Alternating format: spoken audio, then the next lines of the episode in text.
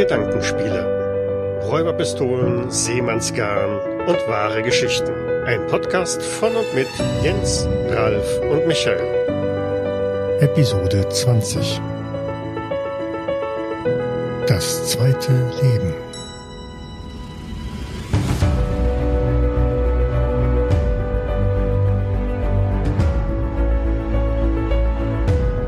Herzlich willkommen zur 20. Folge der Gedankenspiele. Mein Name ist Ralf und ich begrüße meine beiden Mitpodcaster, den Michael.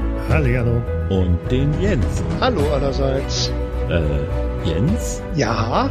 Der Jens ist irgendwie erkältet oder so, ne? Ja, ich glaube auch. Also irgendwas ist irgendwas. Sollen wir abbrechen? Also geht's dir heute nicht so gut oder was ist los? Invasion of the Body Snatchers. Oh, Jemand äh, hat ihn übernommen. Wir haben einen anderen Jens. Weder Kosten noch Mühen gescheut, ja. Genau, um noch Ja. einen anderen Jens zu haben, wenn unser Jens nicht kann. Oder Wir, so. brau wir brauchen einen neuen Timmy.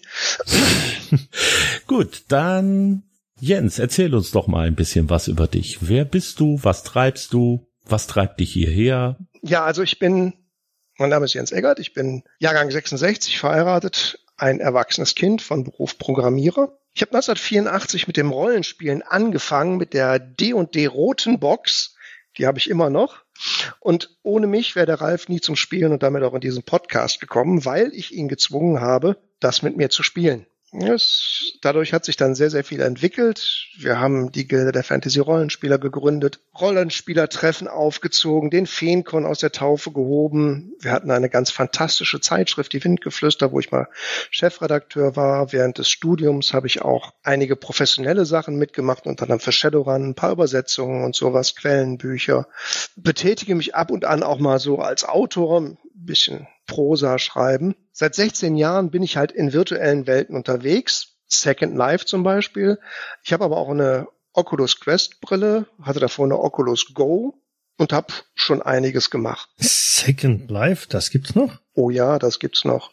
Da gehe ich auch noch drauf ein. Also ähm, Oh, das okay, ist ja. ein interessantes Beispiel für virtuelle Welten letztendlich. Das müssen wir wahrscheinlich für unsere hoffentlich jüngeren Zuhörenden einmal näher erläutern nachher. Ja, und ich denke auch, damit hat sich auch schon gezeigt, was unser heutiges Thema ist. Für diejenigen, die nicht gelesen haben, was im Titel steht, nämlich wir beschäftigen uns mit virtuellen Welten, virtuellen Realitäten, allem, was es so in diesem Umfeld gibt und beginnen dann nachher daraus seltsame Geschichten wieder zu entwickeln.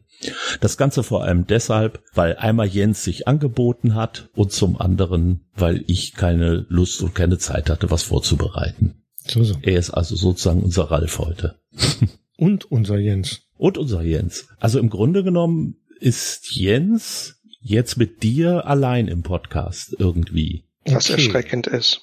Äh, ich, kann, ich kann übrigens auch noch eine weitere Warnung rausschieben. Sollte der Ralf in dieser Episode sehr wenig sagen, dann liegt es nur daran, dass er von mir aufgetragen bekommen hat, wenn diese Episode länger werden sollte, dann muss er schneiden. Und ich habe das Skript gesehen und habe da so meine Befürchtungen, meine Bedenken. Ja, komm, jetzt hör auf zu sabbeln, lass ihn jetzt erzählen, damit er schneller fertig wird.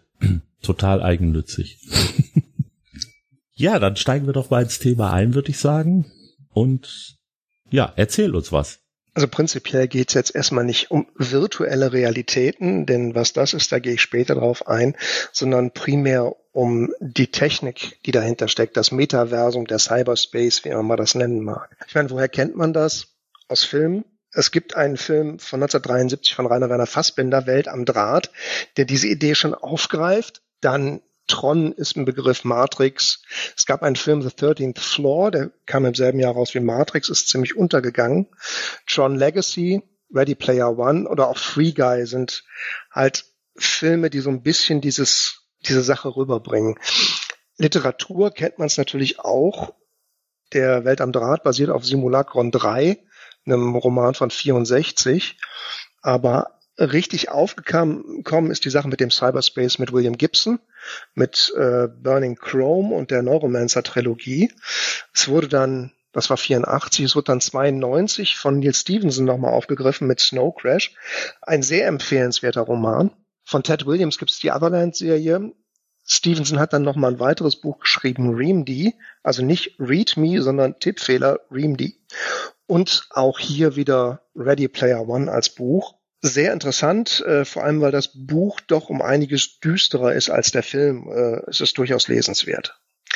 Und man kennt es natürlich aus Rollenspielen, ganz klassisch, Cyberpunk, Shadowrun, die halt auch mit dem Cyberspace hier einigen. Wobei man schon sagen muss, die Welten sind da auch dem Alter geschuldet sehr unterschiedlich. Ja, ja. Also Neuromancer kennt man tatsächlich noch, wenn man die allererste Version Shadowrun gespielt hat, die ist noch sehr ähnlich. Aber ich sag mal, Ready Player One begibt sich da schon in eine komplett andere Welt, die, ja, das ist auch schon sehr abgedreht ist.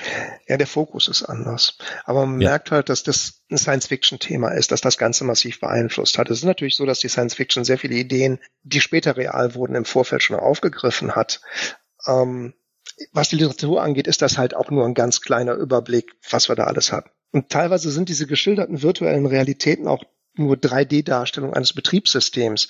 Ähm, es gibt den Film Johnny Mnemonic, da kann man sehr schön sehen, wie Keanu Reeves äh, ein virtuelles Betriebssystem bedient. Brille auf, Handschuhe an und dann faltet er irgendwie wilde Sachen im Raum rum. Die aktuelle Entwicklung im den letzten paar, letzten ein, zwei Jahren äh, ist es schwer nach oben gegangen. Der Fokus hat sich schwer darauf gelegt. Mark Zuckerberg hat ein 2021 gesagt, dass er der Meinung ist, dass das Metaversum der Nachfolge des mobilen Internets sein. Und hat sich entschieden, das Metaversum ernst zu nehmen, hat die Firma Facebook in Meta umbenannt. Das ist kein simpler Schritt gewesen. Der Aktienkurs von Facebook am 10.09.21 war etwa 320 Euro. Dann hat er gesagt, okay, äh, wir heißen jetzt Meta. Ein Jahr später lag der Kurs bei 90 Euro. Die haben also mal in einem Jahr 552 Milliarden Euro an Börsenwert vernichtet. Nur durch Was die halt, Ja, und durch die neue Fokussierung. Die haben also gesagt, mhm. wir investieren sehr, sehr viel Geld da rein und ziehen uns ein bisschen aus Facebook zurück. Vielleicht mal was heißen 552 Milliarden Euro, kann man sehr schlecht. Es ist eine Zahl. Das Bruttoinlandsprodukt von Belgien 2021 lag bei, glaube ich, 599 Milliarden Euro. Das heißt also, der hat das Bruttoinlandsprodukt eines kleineren Industriestaates vernichtet. Zuckerberg gehören zwar nur 13,6 Prozent der Facebook-Aktien, aber hat über 50 Prozent der Stimmrechtsanteile. Skurrile Sachen im Aktiengeschäft. Äh, sowas entscheidet man aber halt nicht leichtfertig. Denn der enorme Wertverlust, neben dem gibt's halt auch die Investitionen, die notwendig sind. Der hat Oculus, den Hersteller des ersten Headsets, für eine Milliarde US-Dollar gekauft. Und den ganzen Laden hatte Palmer Lucky äh, in seiner Garage aufgebaut. Also das hat sich schon für den gelohnt. Jetzt ist natürlich die Frage, wie kommt er auf die Idee, sowas zu machen? Warum? Da gibt's halt ein paar Zitate, die ich recht interessant finde, ähm, was so Vorhersagen angeht. Also Zuckerberg sagte 2021, das Metaversum wird der Nachfolger des mobilen Internets sein. Bill Gates hat 2006 gesagt, in zwei Jahren wird das Spam-Problem gelöst sein. 1946 hat Daryl Zanuck, ein äh, Vorstandsmitglied bei 20th Century Fox, gesagt, also dieses Fernsehen äh, wird vielleicht sechs Monate interessant sein und danach werden die Leute keinen Bock mehr haben, auf irgendeine Sperrholzkiste zu gucken jeden Abend. Naja. Ja, stimmt ja auch. Die heutigen haben ja schließlich kein Sperrholz mehr drum. Ja, ja, genau. Oder äh, Thomas J. Watson Senior hat an, das war der Chef von IBM, 1943 angeblich gesagt, ich glaube, es gibt einen Weltmarkt für fünf Computer. Äh, das Zitat ist so nicht belegt. Eher wahrscheinlich ist, dass es sein Sohn, der später auch IBM-Chef war, ähm, der 53 vor, 1953 vor IBM-Aktionären einen Bericht gehalten und sagte, er hätte damit gerechnet, dass fünf Bestellungen für den IBM 701 eingehen würden, aber es waren 18. Aber trotzdem, also 18 Computer war nicht so furchtbar viel. Oder auch ein sehr schönes internes Memo von Western Union, dem großen Telegrafenanbieter in den Vereinigten Staaten von 1876. Dieses Telefon hat viel zu viel Nachteile, um als irgend, irgendwie als äh, Kommunikationsmittel angesehen zu werden. So kann man sich irren. Also die Frage ist, liegt Mark Zuckerberg mit seiner Aussage richtig? Denn eine ganze Reihe von Zitaten, die sind ja dann auch doch wahr geworden, die ich jetzt aber hier nicht aufgeführt habe. Worum es ihm halt geht, sind disruptive Technologien. Und wenn man sich die Entwicklung der im Computer- und IT-Bereich seit dem Zweiten Weltkrieg anstaut, stößt man etwa alle 15 Jahre auf eine neue Technologie, die enorme Auswirkungen hatte. 1947 eine Grundlagentechnologie, der erste funktionierende Bipolartransistor ähm, auf Halbleiterbasis von Shockley, Bardeen und Brattain. 1961 eine für die Industrie wichtige Entwicklung, der IBM 7030 Mainframe mit Halbleitertransistoren. Vorher liefen die Dinger alle über, auf Röhren und waren riesengroß.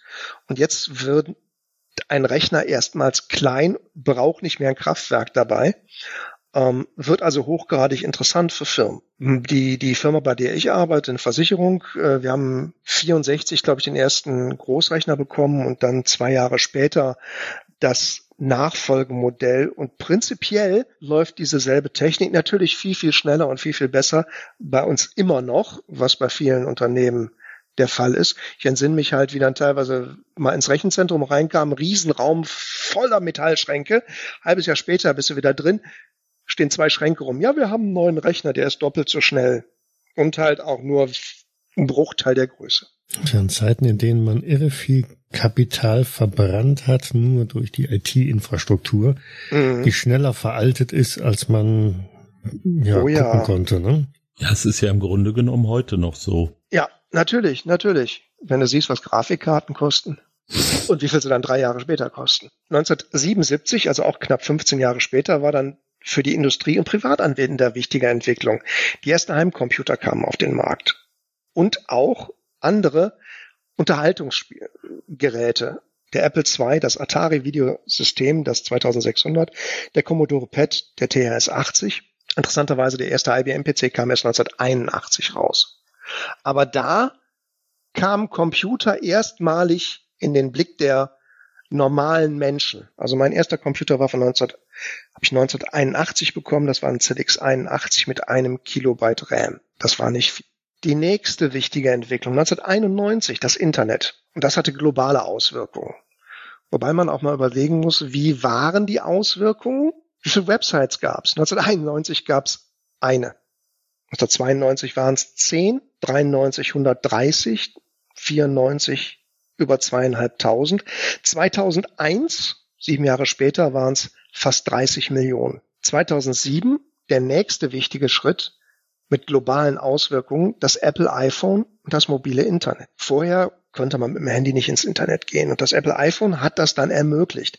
Natürlich zu Beginn zu unfassbar teuren Datenraten, aber die Sache hat sich entsprechend weiterentwickelt. Und das hat natürlich auch eine Auswirkung auf die Zahl der Websites gehabt. 2007 waren es 121 Millionen. Und jetzt, 2022, sind wir bei fast zwei Milliarden Websites. Man muss natürlich auch dazu sagen, dass äh, das Ganze natürlich erstmal akzeptiert werden muss. Also ja.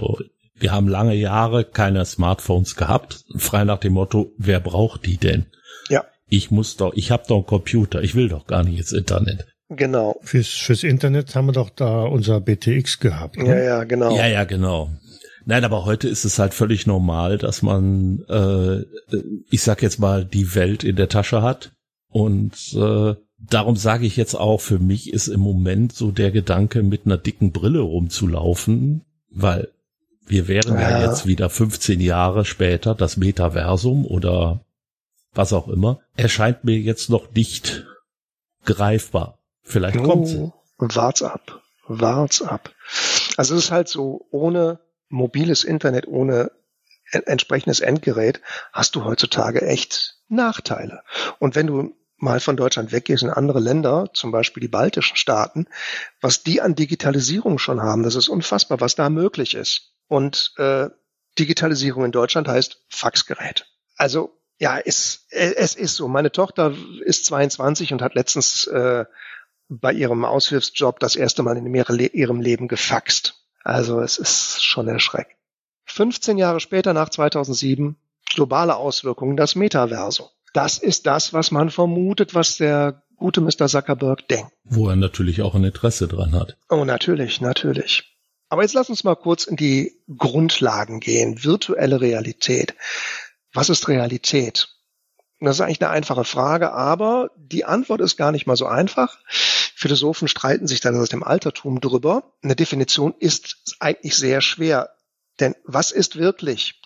Ähm, es gibt ja dieses Höhlengleichnis und all sowas, da gehe ich jetzt mal nicht mhm. drauf ein.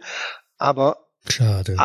Ja, ja, allgemein kann man sagen, es ist halt die Wirklichkeit, das, was um uns herum ist, die physische Welt, die Wikipedia hat dann sehr schönes, sehr schöne Definition, ist halt die Gesamtheit des Realen, etwas, das keine Illusion ist und nicht von den Wünschen oder Überzeugungen einer einzelnen Person abhängig ist. Also letztendlich kann man sich schon darauf einigen, was real ist, zumindest im nüchternen Zustand. Ja, ich glaube, das wird schon schwer, weil teilweise auch ich denke, die Problematik beginnt da, wo eigene Ansichten mit reinspielen, egal ob weltanschaulich, das, politisch oder was auch immer. Das ist die Auslegung ja. der, der Realität. Wenn Aber wenn du die Realität, das, was du wahrnimmst, tatsächlich auslegst, Ne? Ja. Dann kommst du natürlich in so einen Bereich rein, wo es schon schwierig wird. Aber wir sind jetzt hier erstmal bei der Wahrnehmung dessen, was du siehst. Wenn da eine grüne Kugel liegt oder eine grün und rot gefärbte Kugel, aus der oben ein kleines Ästchen rausguckt, dann ist das erstmal so, dann ist das interpretationsfrei und dann kannst du sagen, oh ja, das ist ein Apfel. Aha. Aber das ist eine Interpretation, das ist nicht die Realität. Was du siehst, erstmal, ist eine Kugel wo oben was rauskommt. Ich meine, es gibt natürlich philosophisch auch noch ein paar Sachen, die sagen, äh, nee, das ist jetzt alles so nicht, wie es, wie ihr denkt, weil wir leben ja alle in einer Computersimulation und merken es nicht. Wie halt bei Matrix. Ich meine, der Beweis kannst du ganz leicht beweisen. Die Rechenleistung für so ein simuliertes System ist einfach begrenzt. Der Computer kann nicht alles berechnen. Wenn man also auf Quantenebene runtergeht, da kann er nichts berechnen, dann wird gewürfelt, da ist die Zufallszahlfunktion das, was der Physiker als den Kollaps der Wellenfunktion bezeichnet. Weil alle Quantenzustände abzubilden, würde zu viel Rechenaufwand bedeuten. Das heißt also, wir haben schon den Beweis, dass wir gar nicht real sind. Genauso diese Sache, die Realität existiert nur in meiner Einbildung. Wenn man beweist mir das Gegenteil. Ich, ich spreche ja nur mit Ausbild Auswüchsen meiner überbordenden Fantasie. Warum ich mir jetzt diese Welt vorstelle, weiß ich auch nicht. Das ist gäbe so viel bessere Welten, aber jetzt hänge ich in dieser Welt fest. Aber das sind halt auch philosophische Auslegungen, die die Realität ein bisschen versuchen ad absurdum zu führen. Aber interessant wird es jetzt darum, worum es uns geht, das Gegenteil der Realität, nämlich virtuell. Und hier will ich auch mal kurz ein Zitat aus der Wikipedia anführen. Virtualität ist die Eigenschaft einer Sache, nicht in der Form zu existieren, in der sie zu existieren scheint, aber in ihrem Wesen oder ihrer Wirkung seiner, einer in dieser Form existierenden Sache zu gleichen. Das heißt, etwas Virtuelles ist also etwas nicht Existentes, das etwas Reales abbildet. Nicht mehr und auch nicht weniger. Somit kann man jede simulierte oder erdachte Version einer Realität, sei es ein Abbild der Realität, das auf mathematischen Regeln basiert oder auf der Fantasie entsprungen ist, als virtuell bezeichnen. Virtual Reality ist also ein Abbild der Realität, eine Simulation, mit der man interagieren kann. Denn das ist ganz wichtig, diese Interaktion. Dass ich halt eine Realität simuliert bekomme, die ich verändern kann. Es gibt viele andere Simulationen, viele andere virtuelle Realitäten, wenn man so will. Jedes Buch, jeder Film, alles ist eine ausgedachte Welt. Das ist, sieht real aus, das kommt einem, erscheint einem real. Ob ich jetzt ein Sachbuch lese oder ein Science-Fiction-Roman, wenn das, je nachdem wie das geschrieben ist, kann ich beides für wahr erachten. Und solche erschaffenen Realitäten, die gibt's halt seit Anbeginn der Zeit. Die Höhlenmenschen haben sich Geschichten am, am Lagerfeuer erzählt, sie haben Höhlenzeichnungen der, der, der Beutetiere gemacht, sie haben Skulpturen gemacht, schon in der, in der Frühzeit. Später entwickelte sich das weiter, es kamen noch mehr Sachen dazu, Literatur, Modelle, die diese virtuelle Realität simulieren sollten. Es gab Spiele, die die virtuelle, die die Realität simulieren sollten. Also ähm, Wargames, Tabletop-Schlacht hat man schon im 19. Jahrhundert ausgefochten. Naja, und dann mit den technologischen Mitteln der Neuzeit kam halt Fotografie, Film und Fernsehen, Computersimulationen und Computerspiele hinzu. Das sind alles Realitäten, die von Menschen erschaffen wurden. Spätestens da kommen wir natürlich dann wirklich in den Bereich hinein, wo Interpretation und gegebenenfalls auch Täuschung genau. mit reinspielen. Natürlich, natürlich. Fotografie, Film und Fernsehen ist so viel Täuschung drin. Also äh, es fing ja schon bei alten Kinofilmen an, die teilweise unfassbar genialen Tricks, die die gemacht haben, äh, schon in alten Stummfilmen, Charlie Chaplin und all sowas. Äh, es ist beeindruckend, wenn man sieht, was da schon gemacht wurde und real das wird. Vor allem, also mit der, mit der Brille auf, dass du halt die, nicht weißt, dass es ein, ein Trick erstmal ist halt, ne? Wie es genau. Genau. Heute kann man sich ein bisschen weiter zurücklehnen und sagen, ja, das, das sieht man doch, dass das äh, auf die Art und Weise gemacht ja, worden ist und so weiter. Ne? Also äh, was Computer, was Tricks angeht, der Dune-Film damals von äh, David Lynch aus den 80ern, ähm, da sind auch diese gigantischen Sandwürmer und die haben die aber halt mit realen Tricks gemacht. Klar, gab ja noch keine Computer, die das konnten. Die haben halt kleine Modelle von diesen Sandwürmern gehabt. Ja, aber da die klein waren, konnten die keinen Sand nehmen. Da mussten die gemahlenes Glas nehmen. Das heißt, das ist hochgradig gefährlich. Wenn du das einatmest, äh, ist das nicht gut. Das heißt, alle mussten auf, dem, auf der Trickfilm äh, Bühne mit Atemgerät, mit, mit Atemschutz rumlaufen. Aber es sind halt wirklich diese Sachen, wie du die Welt, wie du Leuten was vorgaukelst. Ne? Oder man denkt an Herr der Ringe, wo die einfach durch gute Perspektive dafür gesorgt haben, dass der Hobbit viel, viel kleiner wirkt als der Mensch, obwohl sie gefühlt nebeneinander stehen. Es geht halt wirklich darum, deine Sinne entsprechend zu füttern. Welche Sinne kennen wir? Es gibt erstmal die klassischen fünf. Hören, riechen, schmecken, sehen und tasten. Der Mensch hat aber noch weitere Sinne, Temperatursinn, Schmerzempfinden, das, der Gleichgewichtssinn, Lage- und Bewegungssinn und noch Organsinne, Hunger, Durst, Harndrang, was es da alles gibt. Unser Gehirn bringt diese Sinne dann in den Zusammenhang und liefert unserem Bewusstsein ein Abbild der Realität. Die kann natürlich durch bestimmte Faktoren verändert werden. Alkohol, Drogen. Es gibt auch ja, Erkrankungen, wo bestimmte Sinne fehlen oder Behinderungen. Blinde zum Beispiel oder Taube, denen fehlen bestimmte Sinne. Und es gibt auch Leute, bei denen mehrere Sinne gekoppelt sind. Das heißt, die, die erleben Musik als Farben. Und wenn wir jetzt halt unsere Sinne täuschen wollen, denn das ist das, was wir ja für die Realität, für die virtuelle Realität brauchen, muss man schauen, wie geht das? Also einfach ist es bei Augen und Ohren. Ich meine, äh, ein Bild, Musik, Töne ist überhaupt kein Problem. Schwieriger wird's dann bei so Sachen wie Temperatur, Tasten oder auch Riechen.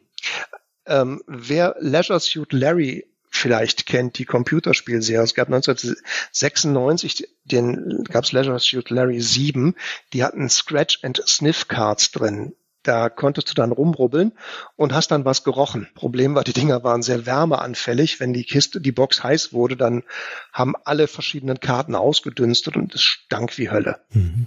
Sehr schwierig wird es natürlich bei so Sachen wie Schmecken, Lage und Bewegungssinn. Lage und Bewegungssinn kannst natürlich leicht machen, aber du musst in einem Gestell, müsstest in einem Gestell hängen, in dem du dann umgedreht wirst und auf den Kopf gestellt wirst und durch die Gegend geschleudert wirst. Und bei Schmecken geht ja auch teilweise noch, ne? Also da sind ja Tricks, die gerade in der Ernährungsindustrie ganz massiv angewandt werden, weil wenn du Augen verbindest und Nase zumachst, ähm, dann ist der Geschmackssinn extrem gestört oder behindert.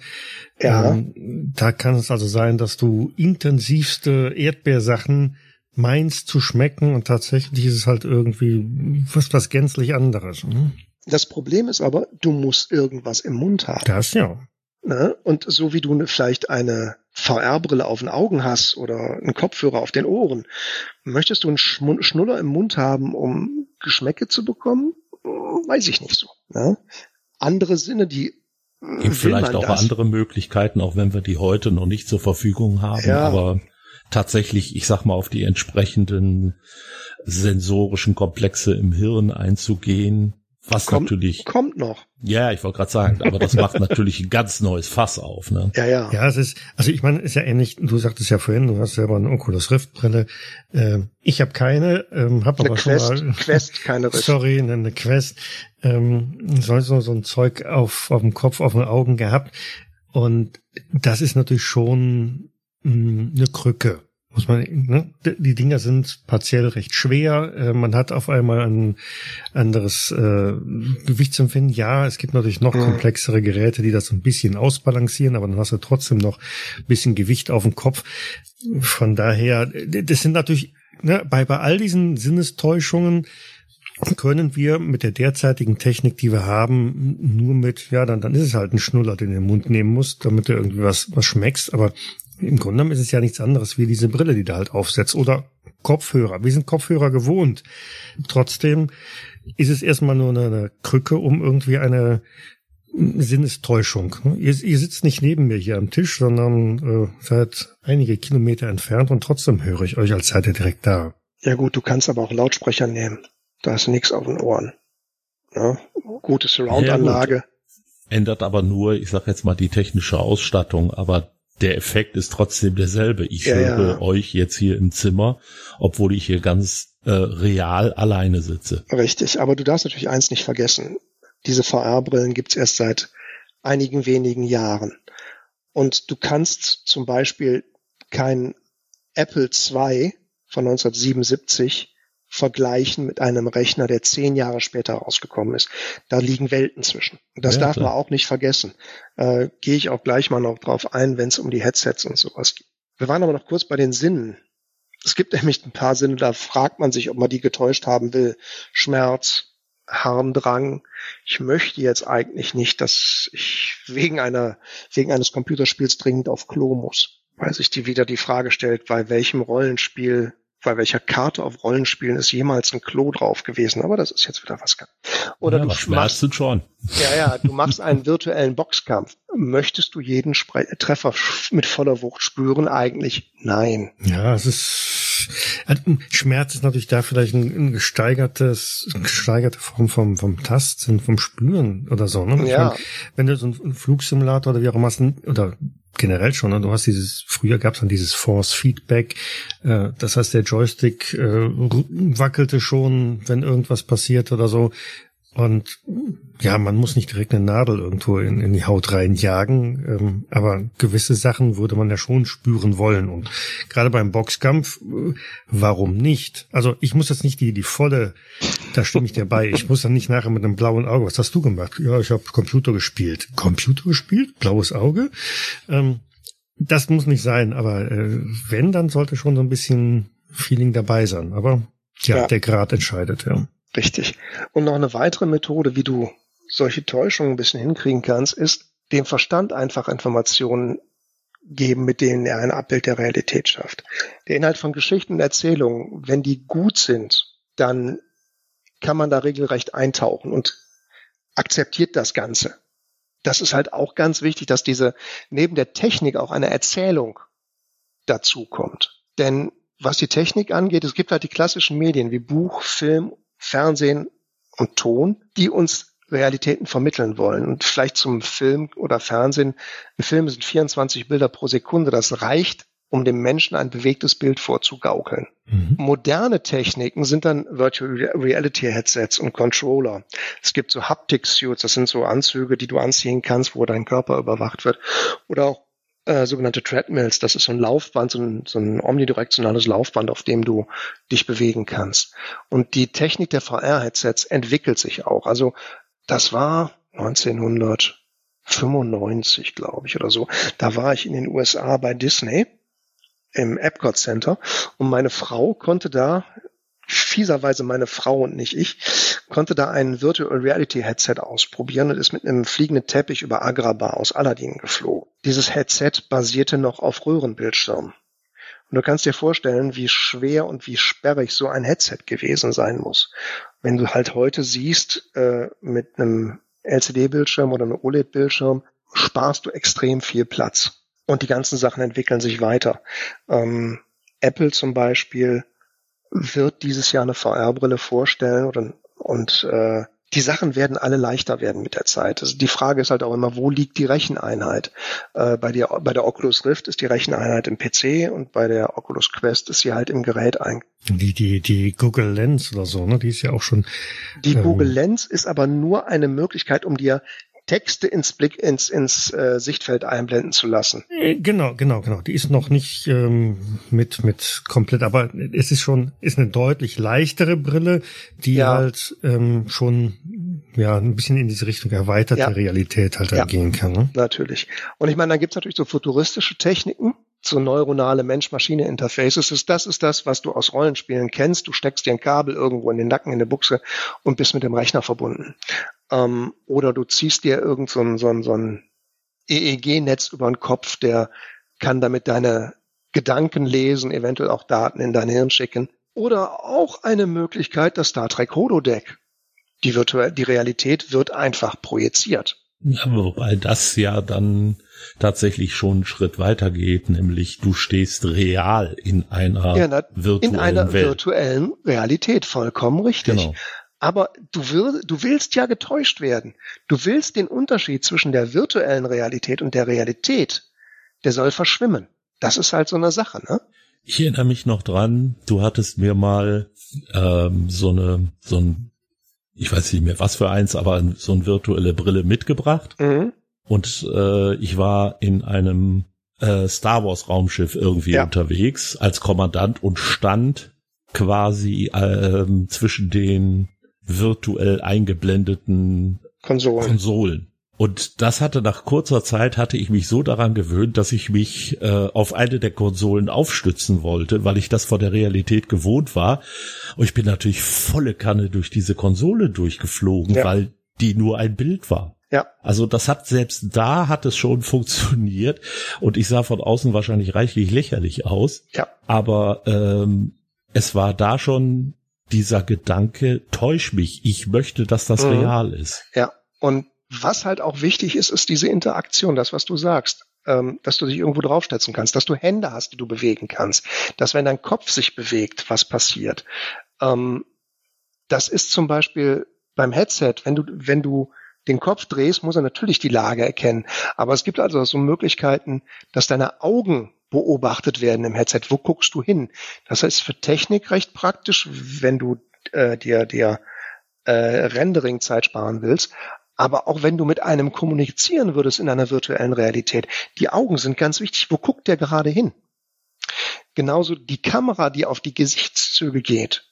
Gesichtszüge sind unfassbar wichtig für die Kommunikation. Wie du deinen Kopf hältst und sowas. Also dass quasi dein Körper wahrgenommen wird und in der virtuellen Realität abgebildet. Äh, dass du Finger, dass du Hände hast, wenn du die Hände bewegst, dass da irgendwas passiert. Auch super wichtig. Also du, momentan hat man meistens so Controller, mit denen man was macht, aber es gibt halt auch die Möglichkeit, dass die Kamera, die im Headset drin ist, deine Hände beobachtet und die Handbewegungen darstellen kann. Das ist natürlich schwierig, wenn die Hände hinterm Rücken hast, dann klappt das nicht. Auch wenn du Arme hebst, wenn du gehst oder sowas, das ist alles ganz, ganz wichtig. Bewegung ist wichtig. Wenn du im Raum rumläufst, dann muss dein Avatar sich, dann musst du dich auch in der virtuellen Welt bewegen können. Problem ist natürlich, dass du irgendwann vor den nächsten Schrank oder vor die nächste Wand rennst. Moderne Brillen blenden dann so ein Sicherheitsgitter ein, dass du weißt, bis dahin und nicht weiter. Ähm, kannst du umgehen, indem du halt so ein Laufband hast, so eine Treadmill, auf der du permanent dich bewegst und nicht von der Stelle gehst. Denn du musst ja eine Bewegung irgendwie darstellen können oftmals ist das, in, du zeigst in die Richtung, wo du gehen willst oder machst halt irgendwelche Gesten. Das Problem ist halt, wenn du solche Steuergesten machst oder wenn du Tastatureingaben machst, tippst du auch in der virtuellen Realität. Das heißt, deine Figur steht auf einmal da, zeigt in eine Richtung und geht dann in die Richtung. Bricht so ein bisschen die Realität, ne? Ja, und die, die Immersion halt auch dann genau. Ja. ja. Äh, was es noch gibt, was ich erwähnen wollte, ist die Augmented Reality. Eine normale Virtual Reality, da siehst du deine Umgebung nicht. Bei der Augmented Reality siehst du deine Umgebung und bekommst Sachen eingeblendet. Das ist, was die Google Glass war, aber halt, das war nur ein Head-Up-Display für, für Texte. Aber diese AR, teilweise auch als XR, Extended Reality bezeichnet, kann sehr, sehr interessant sein, weil da bieten sich Unmengen Möglichkeiten. Gehe ich nachher nochmal drauf ein. Aber was du vorhin sagtest, die Immersion ist ganz, ganz wichtig. Wobei da auch momentan eine enorme Diskrepanz zwischen Erwartung und Wirklichkeit ist. Du hast teilweise fotorealistische Sachen, die in Spielen drin sind, Grafikdemos, gerenderte Filmsequenzen und sowas. Und jetzt überleg mal, was so die, die klassischen Anwendungen sind, die bei der virtuellen Realität zitiert werden. Das ist zum Beispiel Minecraft, das ist auch Roblox, das ist auch so eine Plattform, wo du Immersionssachen hast.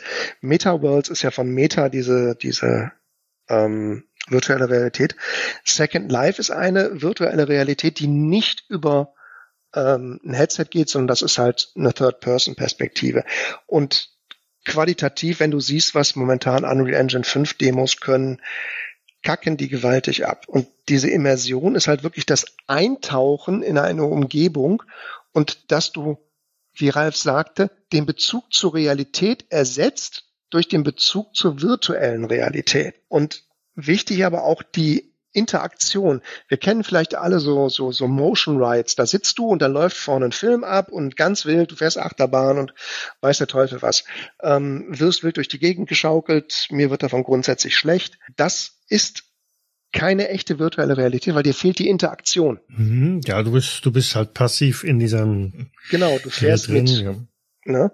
Was braucht man jetzt für die Immersion? Das sind halt technische Hilfsmittel, die da notwendig sind und konzeptionelle Hilfsmittel. Aber du hast auch sehr, sehr viel Probleme.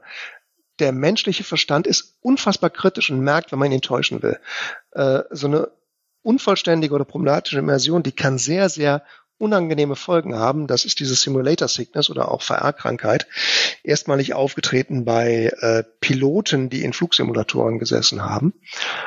Die Ursache ist wahrscheinlich, dass die optische Wahrnehmung und der Gleichgewichtssinn unterschiedliche Signale liefern. Das heißt, ähm, du fliegst ein Looping, aber du sitzt. Äh, kennt man vielleicht auch vom Autofahren. Vielen Leuten wird beim Lesen schlecht. Die gucken nach unten, fahren Auto und dann wird denen kurz übel. Die Sehkrankheit ist auch sowas. Und diese VR-Krankheit oder Simulator Sickness, davon wird einem wirklich schlecht. Ich habe nach bestimmten Sachen teilweise da gelegen, eine Stunde, Augen zu und dachte, ich sterbe. Und das nur, weil ich zehn Minuten irgendwas gespielt habe. Das sind Probleme, die müssen beseitigt werden, sonst kann sich das gar nicht über, überhaupt nicht durchsetzen.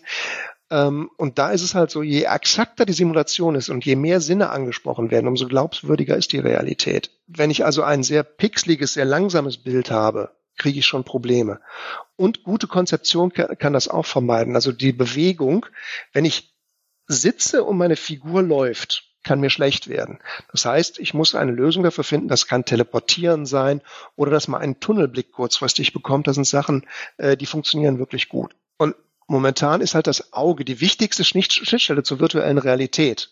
Eine VR-Brille, egal wie groß die ist und wie die ist, das ist eine Schnittstelle erstmal die virtuelle Realität. Und die Anforderungen dafür sind enorm. Äh, ein normaler Bildschirm hat eine Auflösung, jetzt ein HD-Bildschirm, von knapp 2000 mal 1000, sagen wir mal. Ist, ähm, eine VR-Brille muss für jedes Auge mindestens 2000 mal 2000 haben. Das heißt also, ich habe schon mal das Vierfache an äh, Bildschirmgröße, was ich benötige. Du musst hohe Bildwiederholraten von 90 oder mehr haben eigentlich. Ich hatte vorhin gesagt, dass ein 24 Bilder pro Sekunde schon beim Film ausreichen, um dir Bewegung zu, vorzugaukeln. Aber wenn du dich selbst bewegst und wer Ego-Shooter spielt, kennt das teilweise auch, du brauchst diese unfassbar hohen Bildraten. Wenn die zu langsam sind, wird dir schlecht, weil dann ruckelt das Bild bei Bewegungen, wenn du deinen Kopf drehst. Das darf nicht ruckeln. Du brauchst einen sehr, sehr hohen Farbumfang, Kontrast und Helligkeit. Das ist eine Sache, die Gott sei Dank inzwischen schon gut gelöst ist mit äh, modernen LED- oder OLED-Displays. Außerdem, wenn du deinen Kopf bewegst, dann muss auch sofort das Bild nachfahren. Das darf keine Latenz haben. Das heißt, ich drehe meinen Kopf und eine Zehntelsekunde später dreht sich erst das Bild. Davon wird dir schlecht. Und das stellt halt enorme Anforderungen an, an äh, die bildgebende Hardware. Das kann ein PC sein mit einer sehr leistungsfähigen Grafikkarte. Eventuell kannst du sowas auch streamen. Es gibt da den sowas wie GeForce Now, wo du halt äh, Bilder streamen kannst, wo dann aber wieder das Latenzproblem. Das Latenzproblem ist nämlich auch so eine Sache, weil das Ganze läuft ja übers Internet. Und da muss man sich mal die Laufzeiten angucken. Wenn du Tischtennis als Beispiel nimmst, das ist ein sehr, sehr schnelles Spiel. Und es gibt auch Multiplayer-Spiele auf Konsolen. Äh, es gibt sowas auch in der virtuellen Realität. Ich habe jetzt zwei Spieler, die sind auf gegenüberliegenden Seiten der Welt. Der eine in Deutschland, der eine in Neuseeland. Entfernung sind etwa 18.000 Kilometer. Es ist sogar ein bisschen mehr, weil die Kabel halt nicht gerade laufen und mhm. äh, allen Pipapo oder noch schlimmer ist, wenn es über Satelliten geht, weil dann gehst du immer auf 36.000 Kilometer Höhe wieder zurück und dann noch ein zweiter, und dann ist das noch weiter. Aber wir sagen jetzt mal etwa 18.000 Kilometer. Wenn du die reine Signallaufzeit siehst, sind das 183 Millisekunden Lichtgeschwindigkeit.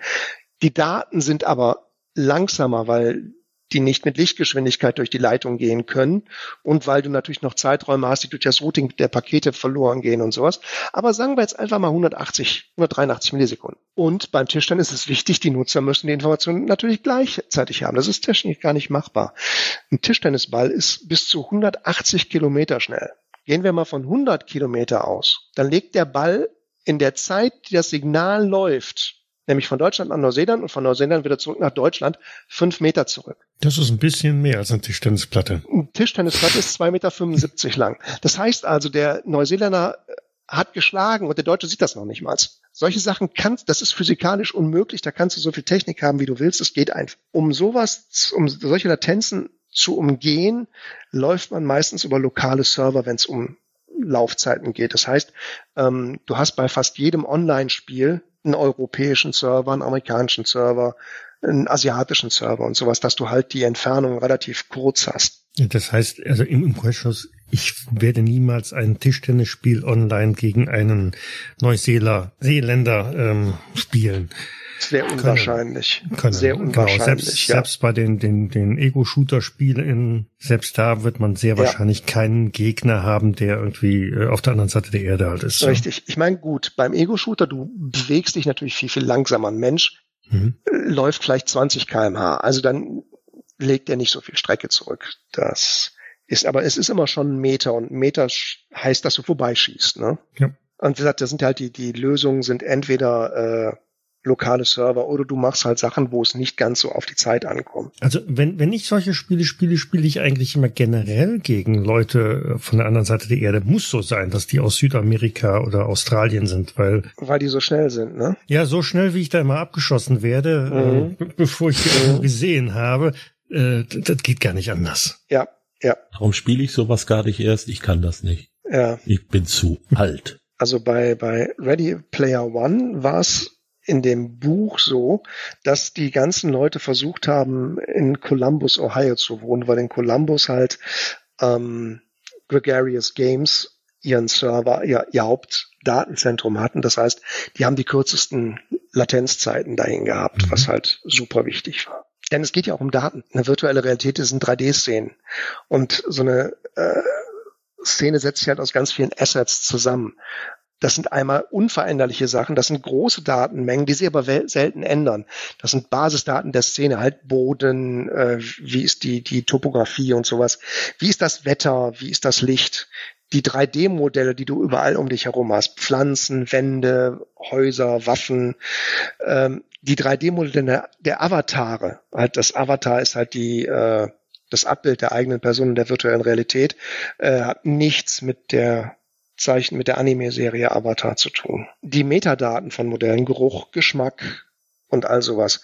Und die Grafiken für Texturen, das ist auch unfassbar viel teilweise. Also es gibt so die Grundregel, die sagt, kannst du sagen, du kannst ein schlechtes 3D-Modell mit einer guten Textur noch ansehnlich machen, aber dein Modell kann so gut sein, wie es will. Wenn die Textur kacke ist, ist das, sieht das Modell blöd aus. Und dann gibt's Daten, die sich permanent ändern, Auswirkungen auf die Szene haben, aber da sind die Datenmengen nicht so hoch aber die Änderungsrate ist halt sehr, sehr hoch. Animationen, die laufen müssen, Audiodateien und Streams, wenn halt irgendwo Hintergrundmusik ist, Videodateien und Streams, wenn du halt äh, vielleicht einen Film online guckst mit ein paar Leuten, Voice Streams, du hast ja auch Skripte, die ablaufen müssen, Positionsdaten der Avatare, wobei wir wieder bei dem Problem sind, je weiter die weg sind, umso größer ist die Latenz, dass da was passiert.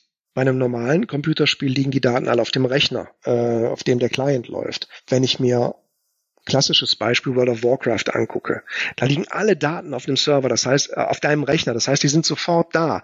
Nur Sachen, die ähm, von anderen Leuten abhängig sind, von der Welt abhängig sind, die kommen über die Leitung.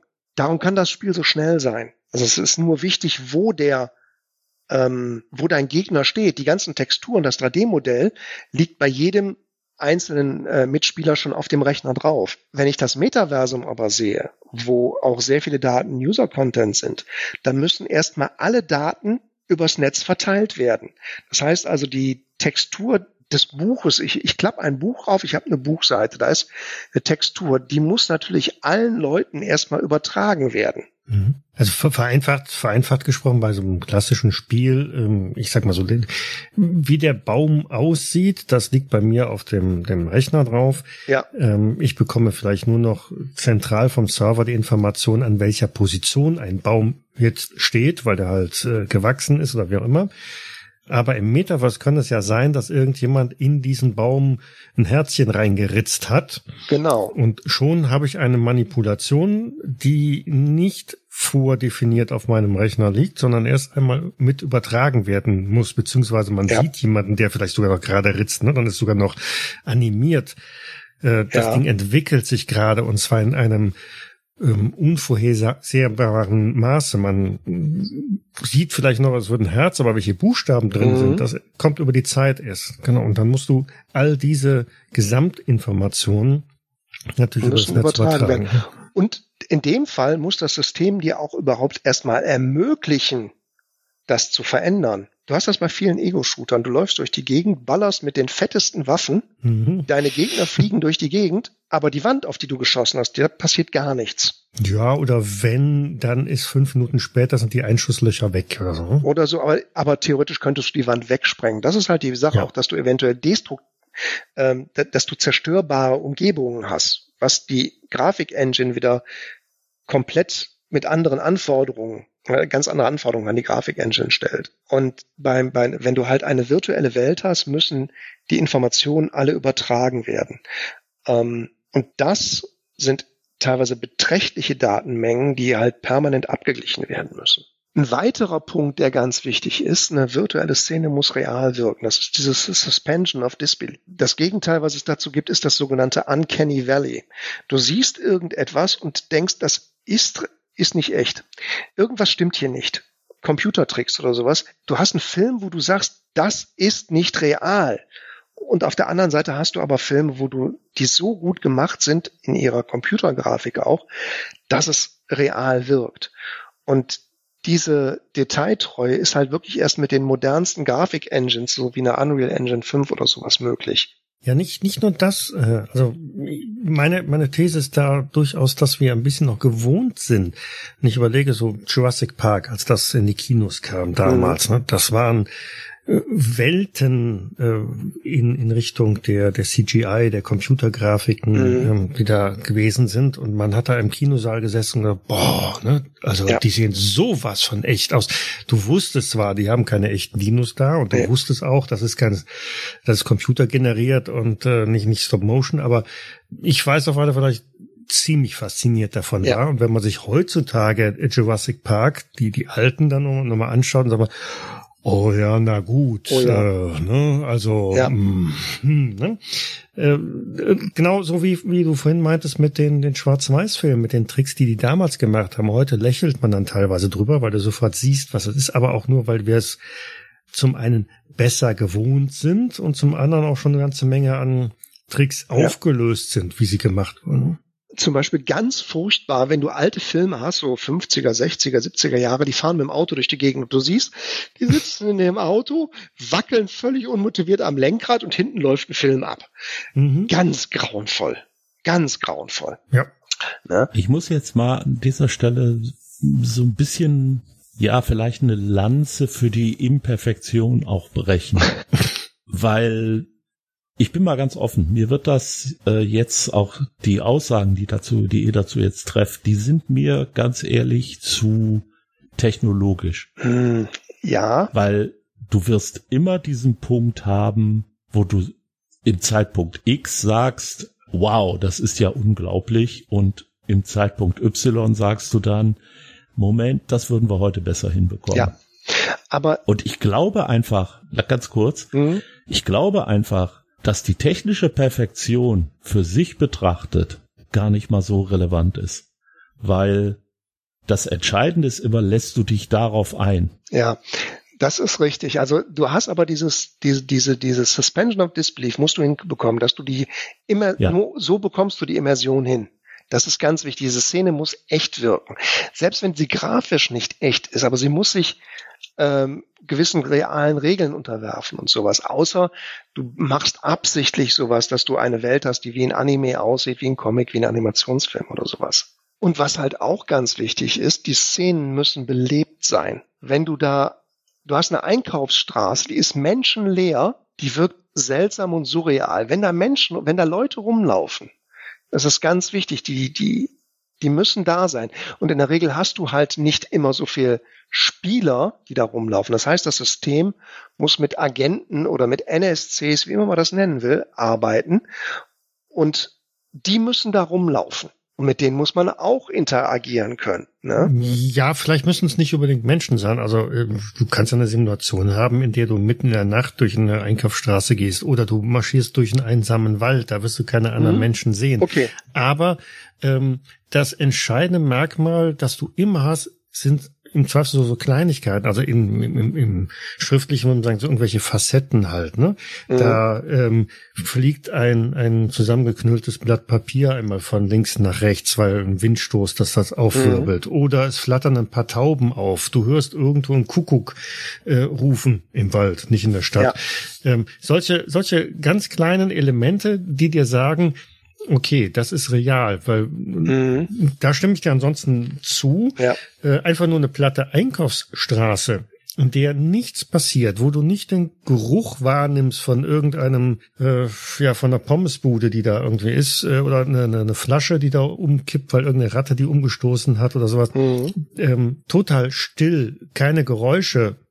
Das ja. gibt es einfach nicht. Das ist dann direkt irreal. Ja, ja. Also wichtig und es ist aber halt auch schon wichtig, dass bestimmte Orte einfach belebt wirken. Ähm, und das Problem der virtuellen Welten ist halt, sie sind zu leer. Meta Horizons äh, hat die Anhaftung einer virtuellen Geisterstadt. In Second Life läufst du teilweise auch durch, durch Welten durch, die sind durch Sims durch, die sind komplett leer. Nicht sehr spannend. Eine weitere ja, oder, technische, oder, oder du hast genau ins, ins äh, das Gegenteil davon. Ne? Ähm, die sind ähm, unnatürlich übervölkert. Ja, ja diese, wenn, oder wenn die, ja. In der Vorweihnachtszeit durch die Kölner Innenstadt läufst ja. an einem Samstag, ähm, dann weißt du, was äh, gut bevölkert ja. ist. Ja. Aber ähm, das, was ich so, so teilweise gesehen habe, ähm, auch, auch bei, bei Second Life, dann irgendwie, als ich das damals auch ausprobiert habe und, und du kommst an den Plätze rein, da sind dann ohne Ende von diesen äh, Figuren, Avataren oder was auch immer. Die stehen Ein Drittel davon steht einfach nur irgendwie völlig unmotiviert rum, weil die Person, mhm. die die spielt, gerade offline ist oder so. Oder die andere stehen einfach und gucken Löcher in die Luft. Mhm. Ähm, die die interagieren nicht korrekt. Nee, das ist richtig. Viele machen auch mit Private Messages ganze Sachen. Ne? Aber lass uns noch auf einen technischen Punkt eingehen, der ganz, ganz wichtig ist. Und das ist die Interoperabilität. Das Internet ist, kennt keine Grenzen. Ich kann mit ein und demselben Browser die Wikipedia angucken, Spiegel Online, CNN, Chefkoch, was auch immer. Ich kann auf jede Website gehen mit einem Viewer, mit einem Programm. Alle haben ein gemeinsames Protokoll. Alle benutzen eigentlich das, die gemeinsamen Formate, die identischen Formate. Es gibt nicht mehr, so wie es da früher ja teilweise von AOL gab es einen eigenen Browser, der nur im AOL-Universum unterwegs war. Das gibt's im Internet nicht. Gott sei Dank. Und für das Metaversum muss eigentlich Gleiches gelten, denn ich muss mit meinem Avatar, den ich gemacht habe, jede beliebige Anwendung nutzen können ich muss jetzt nicht mit meinem Cyberpunk-Krieger in World of Warcraft rumlaufen können. Das passt nicht. Aber wenn ich, es muss viele Bereiche geben, wo jeder mit seiner Figur rumlaufen kann. Und wenn ich irgendetwas gekauft habe, virtuelle Schuhe zum Beispiel, dann will ich die in einem Chat umtragen können, in einem virtuellen Club oder auch in einem Spiel, solange das passt. Wenn ich also mir die neuesten coolen Schuhe gekauft habe, dann will ich die auch in Fortnite anziehen. Wenn ich eine virtuelle Währung habe, muss die überall Gültigkeit haben oder zumindest umtauschbar sein. Und die, das Problem ist halt, dass die Zahl der Formate, weil die Zahl, der, die Anzahl der Datentypen, um die es geht, auch viel, viel größer ist und viel komplexer ist, die ist weitaus höher. Das heißt also, die Anforderungen an so einen, einen interoperablen Viewer dafür sind um einiges heftiger. Ich meine aber, die Probleme sind alle, alle lösbar. Die Rechenleistung steigt permanent. Mhm. Die Darstellung wird in ein paar Jahren kein Problem mehr sein. Und andere Sachen lassen sich organisatorisch lösen. Aber jetzt kommt die Frage, Warum? Ja, ja, vielleicht noch eine, eine kleine mhm. Anmerkung zuvor äh, bezüglich der, der, der letzten gemachten Punkte. Also die, ähm, die Frage ist natürlich ähm, auch die Anspruchshaltung. Was willst du? Wie weit willst du gehen? Also oh ja. in einem abgeschlossenen, äh, in einer abgeschlossenen virtuellen Welt ähm, ist ja durchaus nicht verkehrt. Und wenn man sagt, so, ähm, man äh, kann da nicht jede x-beliebige Schuhform nutzen oder nee. jetzt mal ganz abstrus dann dargestellt, ähm, dann, dann ist das vielleicht durchaus valide.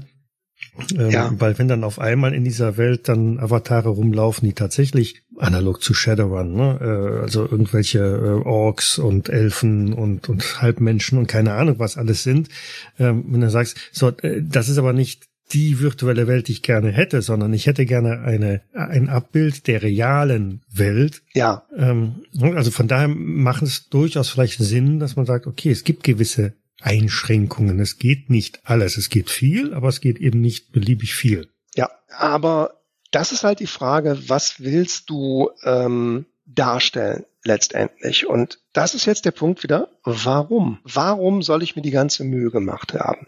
Ich meine, die ganzen bisherigen Umbrüche, die wir hatten, Transistoren, Großrechner, PC, Internet, mobiles Internet und sowas, das waren ganz harte Brüche. Wer da nicht umgestellt hat, der wurde abgehängt. Eine Firma Nokia ist nicht auf das mobile Internet aufgesprungen. Nokia hat einen bedeutenden Anteil des finnischen Bruttosozialproduktes ausgemacht. Jetzt sind sie weg, weil mhm. sie eben den, den Zug verpasst haben. Und das ist das Prinzip der Killer-Anwendung, sage ich mal so. Es gibt immer irgendetwas, was dich fast zwingt, das Ganze zu benutzen. Beim PC, eine der Killer-Anwendungen neben Spielen, waren für, für, für Firmen Office-Anwendungen, also Excel, Word, Datenbanken und all sowas. Für die Großrechner, äh, du hast so viel Arbeit gespart, wenn du mit Lochkartenmaschinen gearbeitet hast oder noch mit, noch schon mal mit Kassenbüchern und sowas. Und was ist jetzt die Anwendung, warum ich sage, ich muss in, ins Metaversum? Ich meine, es gibt eine ganze Reihe von Sachen, die sind genial mit virtueller Realität. Zum Beispiel Visualisierung, Innenarchitektur oder Architektur. Ich kann mir das Haus angucken. Ich kann da durchgehen, bevor es gebaut wird. Ich kann sagen, hm, können wir die Wand hier ein bisschen verschieben oder so. Auch Konstruktion von Maschinen, von Autos. Du kannst ein Auto virtuell erstmal so weit designen, wo du vorher zig Zeichnungen benötigt hast, zig Modelle benötigt. Design. Oder vielleicht sogar noch ganz platter, das ist jetzt noch nicht so richtig ausgereifte VR, aber äh, sich einfach mal auf, auf Google Earth ähm, im 3D äh, sich mal den Urlaubsort anzuschauen, das Richtig. Hotel. Ne? Im Prospekt sieht es super toll aus, dann gibst du mal die Adresse ein und äh, einem Street View und guckst dich dann mal um und sagst, Okay. Daneben sieht aber kacke aus. Ja, genau, ne? Genau. Hätte mir mal einer gesagt, dass da die Kläranlage neben dem Hotel ist. Hm. Ne? Das Ganze ist auch in der Schule und auch fürs Studium genial. Ich meine, in der Schule, ich kann einen Ausflug machen, mir das Forum Romanum angucken, so wie es zu Cäsars Zeiten ausgesehen hat. Genial. Mhm. Man kann es für Kommunikation benutzen, weil die bisherigen die Kommunikationskanäle Mail, Chat, Telefonat und Videocall, da kann ich jetzt mit der virtuellen Realität vielleicht eine ganz neue Ebene reinbringen für Unternehmenskommunikation. Also ich weiß, Second Life, IBM wollte damals die gesamte Unternehmenskommunikation über Second Life laufen lassen. Jeder IBM-Mitarbeiter hat einen Avatar gekriegt. Dann haben sie festgestellt, was soll das? Wir können auch telefonieren. Wir müssen jetzt nicht mit irgendwelchen komisch aussehenden Figuren durch die Gegend rennen und chatten. Geht einfacher. Brauchen wir nicht. Darum ist mhm. dieses IBM-Projekt eingeschlafen. Ähm, ich weiß aber, dass die Ergo-Versicherung Sitzungen virtuell abhält das ist so, so, so, so, so ein Testprojekt bei denen. Nur mir ist halt unklar, was der Vorteil ist gegenüber einem Videocall, ob ich jetzt mit Teams, mit Zoom oder sowas mich mit den Leuten unterhalte. Okay, der Vorteil ist, die haben, ich sehe nicht, wenn die keine Hose anhaben. Auch schon mal in einer Videokonferenz gehabt, da stand einer auf und hatte nur die Unterhose an. Alles erlebt. Aber äh, für die Unternehmenskommunikation hm, könnte es lohnen. Ich sehe es aber nicht so. Ja, es ist ähm, ja bedingt kommt drauf an, wie wie gut die Avatare äh, halt irgendwie sind. Ja, also, ne? also natürlich. Der, der, der ganz entscheidende Punkt ist ja immer, dass du das Gesicht des Gegenübers siehst, die Mimik, äh, Richtig. so ein bisschen ne, und ja. Bewegung. Und Wenn natürlich da irgendeine computergenerierte äh, Avatar äh, da sitzt, du sitzt mit dem Meetingraum drin ähm, und die können halt nur die drei verschiedenen Gesichtszüge oder die bilden nicht genau das ab, was du gerade machst. Ne? Also ja. Freude, Ekel, Abscheu, äh, Ablehnung mhm. und und und. Ähm, dann ist es ziemlich wertlos. Aber richtig. Aber ähm, wenn du natürlich die Möglichkeit hast, dass Kameras dein Gesicht beobachten, dann kann deine dein Avatar natürlich auch deine Gesichtszüge abbilden. Ne? Mhm. Kundenkontakt. Das heißt also, äh, ich, so wie ich bisher mit einem Kunden telefonieren würde oder den besuche, kann ich den virtuell besuchen. Das heißt aber auch, dass der ganze Kram natürlich eine extrem hohe Durchdringung haben muss. Sonst bringt das gar nichts. Wenn, wenn weder der, wenn nur einer von 100 Kunden überhaupt die Möglichkeit hat, virtuell mit dir zu kommunizieren auf die Art und Weise, dann dann lohnt sich das nicht. Genauso auch Kontakt zu anderen Leuten. Ähm, theoretisch könnten wir hier in einem virtuellen Chatraum sitzen mit Avataren und den ganzen Kram machen. Brauchen wir nicht. Ist nicht nötig. Interessant ist das, wenn du Fortbildung und Coaching siehst. Da bringt das durchaus was, weil da habe ich ein Auditorium ähm, und habe viel, viel mehr Möglichkeiten, was zu tun. Ich kann Leuten besser was zeigen und sowas. Das ist interessanter. Wenn man sich mal die Arbeitswelt anguckt, da wird natürlich vor allem Augmented Reality interessant. Ein virtueller Desktop. Ich setze meine Brille auf und kann mir in den Raum eins, zwei, drei, vier, fünf große Bildschirme einblenden lassen, da wo ich sie gerne hätte. Spart Platz, spart Energie, ähm, halte ich für eine relativ coole Idee. Problem ist aber, ich möchte jetzt nebeneinander drei Bildschirme darstellen und zwar so, dass ich die Sachen lesen kann. Ein normaler Bildschirm hat 2000 Pixel Breite. Drei Stück mhm. nebeneinander sind 6000. Kann meine VR-Brille nicht darstellen.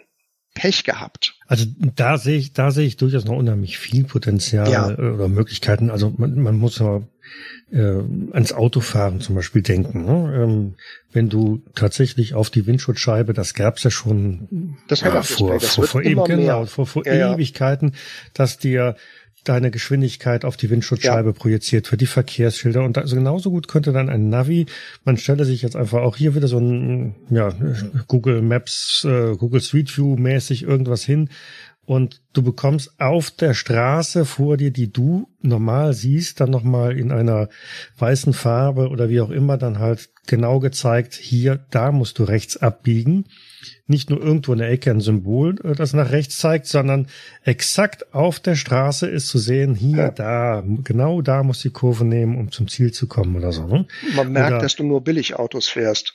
Die richtig teuren können das. so billig ist das Ding nicht, aber ähm, Nee, aber das, das ist vielleicht so das, äh, das praktische Bild, das man so mal sieht. Ne? Oder, ja, ja. Ähm, so der, der Klassiker, du fährst durch die Straßen, aber ich suche die Hausnummer 47. Verdammte Hacke, wo ist die denn? Ne?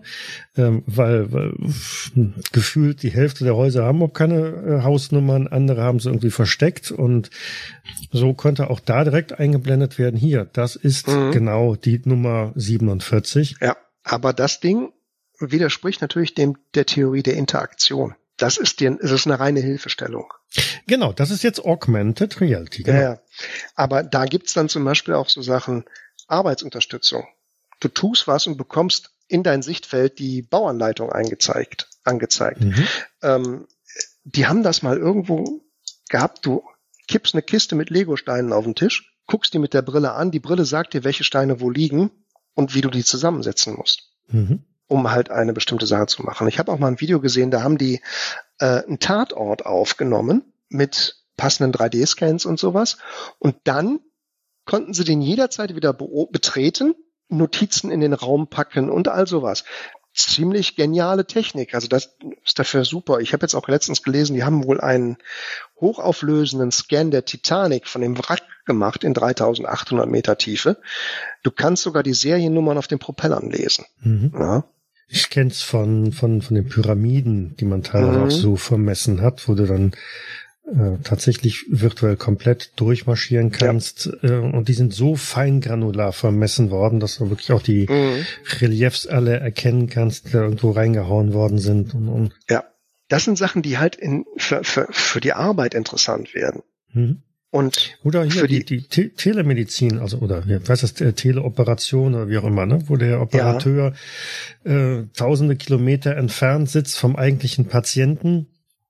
Ähm, ja. Das, das Ganze läuft ja über, über so eine Art Robotersteuerung und, und, und Videoaufnahmen und das ergänzt um ähm, KI-Möglichkeiten, dass dann direkt schon mhm. farblich angezeigt wird, Achtung, hier ist, keine Ahnung, das, das, das kranke Gewebe, ähm, das leuchtet halt dann in Rot auf, während das gesunde Grün ist und dann schnibbelt mhm. der äh, entsprechend so rum. Ja, ja, das, das ist eine Möglichkeit, dass halt einer, der operiert, ganz woanders sitzen kann, aber auch hier wieder das Problem Latenz, er darf nicht auf der anderen Seite der Erde sitzen, mhm. aber er kann zum Beispiel äh, in allen Krankenhäusern Häusern in Deutschland halt seine Operationen machen, ne? indem er halt solche äh, manipulier so, so, so, so Roboterarme steuert. Interessanterweise Dinge heißen Waldos, diese Roboterarme, nach einer Kurzgeschichte von Robert A. Heinlein, äh, wo er die erstmalig beschrieben hat. Und den Namen hat man dann auch übernommen dafür. Hm. Die Science Fiction ist mal wieder vorne gewesen. Ne? Jetzt muss ich aber einmal dazwischen gehen. Ja. Weil ihr lauft euch da gerade so richtig schön heiß. Ich, ich, Möchte ich das? Ja, das möchtest du. Nö. Weil du hast Ganz ein, du hast, ich du möchte hast, keinen Operateur in Hamburg sitzen haben, der mich hier äh, im Rheinland irgendwo operiert. Okay, du nö. hast eine extrem schwere Erkrankung. Du brauchst eine OP und das kann nur ein Arzt machen. Du bist nicht transportabel. Ja, das ist aber trotzdem, ganz, nein, ganz, ganz ehrlich, ihr zieht euch im Moment ja, jetzt kommt so ein bisschen Opa erzählt vom Krieg, aber ihr zieht euch im Moment wirklich an tausend Sachen hoch, wo ich auch sage, ja, nett. Ja. Gut, ich kann mir mein Haus angucken, bevor es gebaut wird. Äh, ich kann mir meine Wohnungseinrichtung angucken. Äh, ist alles okay, aber will ich das wirklich? Ist das jetzt ich sag mal, segensbringend oder eher Schreckgespenst? Also wenn ich mir meine, wenn ich ein Haus baue und mir das im Vorfeld angucken kann und sage, das hier ist nicht gut, das ist schon nicht schlecht, finde ich. Das ja, spart ja. furchtbar viel Geld. Klar, das, ja? das spart mir da Geld, ne? Aber, Aber wir sind ja offen, immer noch beim Punkt der Anwendung. Warum muss ich das überhaupt haben? Ich habe da nämlich noch ein weiteres Ding, was in der Realität viele Sachen überhaupt erstmal zum Durch dazu gebracht hat, dass es interessant wird, nämlich Freizeitanwendung. Die bekanntesten Spiele. Wenn die Computerspiele nicht so wären, wie sie sind, würde dieses permanente Aufschaukeln von Grafikleistung, Rechenleistung, Detailgrad in Spielen wäre so nie passiert. Dann das gibt es die ganzen super mega schnellen Grafikkarten brauche ich nur ja. zum Bitcoin schürfen. Äh, oder zum Spielen. Dann gibt es natürlich noch Märchen für Erwachsene. Also wir wissen alle, wovon wir reden. Ne? Alle Frauen sind willig und alle Männer können immer. Weil der Internet ist for porn. Machen wir uns mal nichts vor. Das hat so viel, dieses, dieses Business Videokassetten, auch so, wie viel Internetverkehr auf solchen Websites landen. Eine andere Möglichkeit ist in der Freizeit soziale Interaktion, Partys, Spielrunden, dass du virtuelle Spielrunden machen kannst. Äh, während der Pandemie, und ihr macht's ja auch ihr macht eine virtuelle Spielrunde. Ja, ihr redet nur, aber ihr könntet es theoretisch auch in einem virtuellen Raum abhalten. Konzerte, Theater und Sportveranstaltungen. Ich könnte theoretisch, Jean-Michel Jarre hat ein Konzert gegeben äh, für den Wiederaufbau der Notre Dame, wo er Geld äh, in der, wo er in der virtuellen Realität gemacht hat. Ich könnte mich in ein Sportstadion setzen, mir ein, Sport, ein Spiel angucken und bin aber zu Hause. Aber da wäre ich dann doch wieder auf, auf Ralfs Seite und sagen, puh, hm. Ja, so aber ein Konzert, ne? Also da, da muss schon echt irre was aufgefahren werden, um wirklich alle Sinne äh, zu, zu bedienen, damit ich dann sage, ja, das, ja. Ne, also der Vergleich zu einem äh, Konzert direkt vor Ort, wo der Boden bebt und äh, wo ich ein bisschen angerempelt werden von den Leuten, die neben mir stehen oder so, das du weißt, dass das, ja, du weißt, dass das ne? bei der, bei Beethovens Neunter selten ist, dass die Leute dich anrennen. Es gibt auch andere Konzerte. Es gibt auch Opern oder sowas. Da sitzt man brav. Ja, aber jetzt kommen, jetzt kommen wir da auch wirklich hin. Es ist, glaube ich, eine Frage, was will der jeweilige Benutzer? Weil ganz ehrlich, Spiele interessieren mich nicht. Aber dich, aber Spielrunden würden dich interessieren. Nicht so. Du? Ich würde nicht virtuell ja. spielen wollen. Punkt. Dann, es gibt ja noch weitere Formen der Unterhaltung. Escape Rooms, virtuelle Escape Rooms. Filme Mache ich auch mit, lieber in echt. Filme zum Mitspielen. Das war in Ready Player One so eine Sache. Virtuelle Theaterstücke und sowas. Oder auch komplett neue Formen der Kunst. Skulpturen und dergleichen. Das sind alles Anwendungen, aber irgendwo, hier kommt keine Killer-Anwendung. Hier ist nichts, wie du selbst sagst. Warum will ich das? Genau. Ich sehe jetzt, dass es für viele Sachen einfach eine Klamotte ist, wo ich sagen würde, ja, ist nett. Es ist nett, genau. Genau. Es ist ein Vorteil gegenüber äh, irgendwas, äh, was wir heute haben. Also wir hätten es ja rein theoretisch schon heute, aber ähm, ich sage jetzt mal gegenüber der Normalität. Ja. Aber mir fehlt jetzt wirklich so der Punkt, wo ich wirklich anspringe. Also ich Richtig. ganz persönlich und sage, yo, lass es uns ja. tun. Und da hängt nämlich jetzt auch das Problem. Warum wollen die Technikkonzerne das Metaversum, also Microsoft, Alphabet, Meta, Amazon und Apple? Geld. Scheitert Man, einfach schneller, genau. So, fertig, nächster Vollkommen Punkt. richtig. Also durch die Tatsache, dass es eine sehr disruptive Technologie ist, kann es auch sein, dass am Ende irgendein Unternehmen zu einem Global Player wird, das momentan noch keiner auf dem Schirm hat, das vielleicht gerade in der Garage gegründet wurde. Aber es geht halt wirklich um Geld. Man rechnet mit jährlichen Einnahmen in Milliarden, wenn nicht sogar Billionen Höhe für digitale Güter. Und man darf nicht vergessen, digitale Güter haben keine Produktionskosten. Wenn die einmal erstellt wurden und hochgeladen wurden, kann man die beliebig oft kopieren. Sie hoffen auf neue Arten der Visualisierung und Arbeit durch VR und AR. Ja, aber das ist nicht die Killeranwendung. Genauso neue Kommunikation und Interaktionsarten und auch neue Arten der Unterhaltung für die großen Unterhaltungskonzerne interessant. Aber wie gesagt, es geht ums Geld. Und da vielleicht mal ein kurzer Ausflug in virtuelle Wirtschaft. Wenn du überlegst, was bestimmt den Verkaufspreis einer Ware? Die Entwicklungskosten, eventuell Intellectual Property. Ich meine, nur weil Gucci auf einem T-Shirt steht, ist es ein Vielfaches Wert von einem T-Shirt, wo nicht Gucci draufsteht, das in derselben Fabrik in Bangladesch genäht wird. Die Rohstoffkosten, die Produktionskosten, Transport, Handelskosten, also Werbung, Verkäufer, Geschäfte, die Gewinnmargen und die Steuern. Und vieles fällt bei virtuellen Gütern weg. Du hast keine Rohstoffe. Die Produktion ist ein Kopieren der Daten. Der Transport erfolgt digital. Damit entfällt ein ganz großer Teil der preistreibenden Faktoren. Ja, das, das würde ich aber jetzt äh, als, als sehr gewagt behaupten, weil äh, im, im Gegenzug dazu musst du eine, eine unglaubliche Infrastruktur aufbauen. Ähm, ja, die Infrastruktur baut mir aber der Betreiber der virtuellen Welt auf. Weißt du, wie viel Prozent Apple von Einnahmen nimmt? Ich meine 30 Prozent. Ja, ja, genau. 30, 30 Prozent. Mhm. Und darf mit dem, was die da verdienen, bauen die die virtuelle Welt auf. Von jeder Transaktion 30 Prozent. Aber wenn du jetzt selbst Sachen herstellst, musst du dich um viele Gedanken, musst du um vieles gar keine Gedanken machen. Wenn ich ein Gebäude baue, das ist ganz, ganz heftig.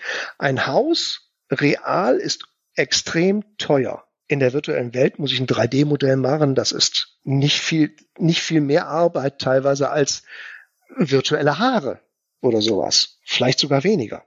Und wichtig ist, dass man reale und virtuelle Preise nicht vergleichen kann. Das kapieren ganz, ganz viele Leute nicht. Es werden Preise für virtuelle, Preise, für virtuelle Güter verlangt, die sind utopisch. Das ist ein Witz.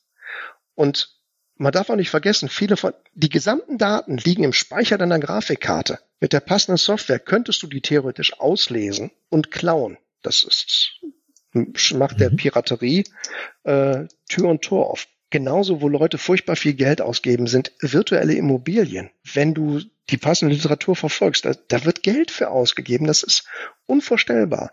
Ähm, und eine virtuelle Immobilie ist kein Grund und Boden. Die hat keinen realen Wert. Das ist eine, sind Daten auf dem Server. Das ist nichts anderes als eine Website. Zumal du dann noch eine gewisse Abhängigkeit hast, nämlich wenn dieser Betreiber dicht ähm, macht, ja. Dicht macht, genau, was oft genug passiert ist, ist ja, ja. auch immer so mein Argument, weswegen ich, sag ich mal, bei Amazon am liebsten keine Filme kaufe, also digital oder so, weil äh, wenn die sagen, auch wir machen den, den, den Streaming-Dienst zu, patsch, mhm. dann ist deine ganze Videothek weg oder ne, in diesem Fall ja. dein, dein virtuelles Haus und alles mögliche, weil es ist auch nicht transportabel das wäre jetzt wieder so eine Gesetzessache, die dann das, vielleicht erforderlich wäre, ne? Aber ja. ja, du bist abhängig von dem Plattformbetreiber, wenn der sagt, mhm. so, jetzt ist Schluss oder ähm, die alte Version wird nicht mehr unterstützt, du musst jetzt mindestens äh, 8K äh, Grafikqualität äh, Objekte haben, ja, dann was? Mhm. Ja.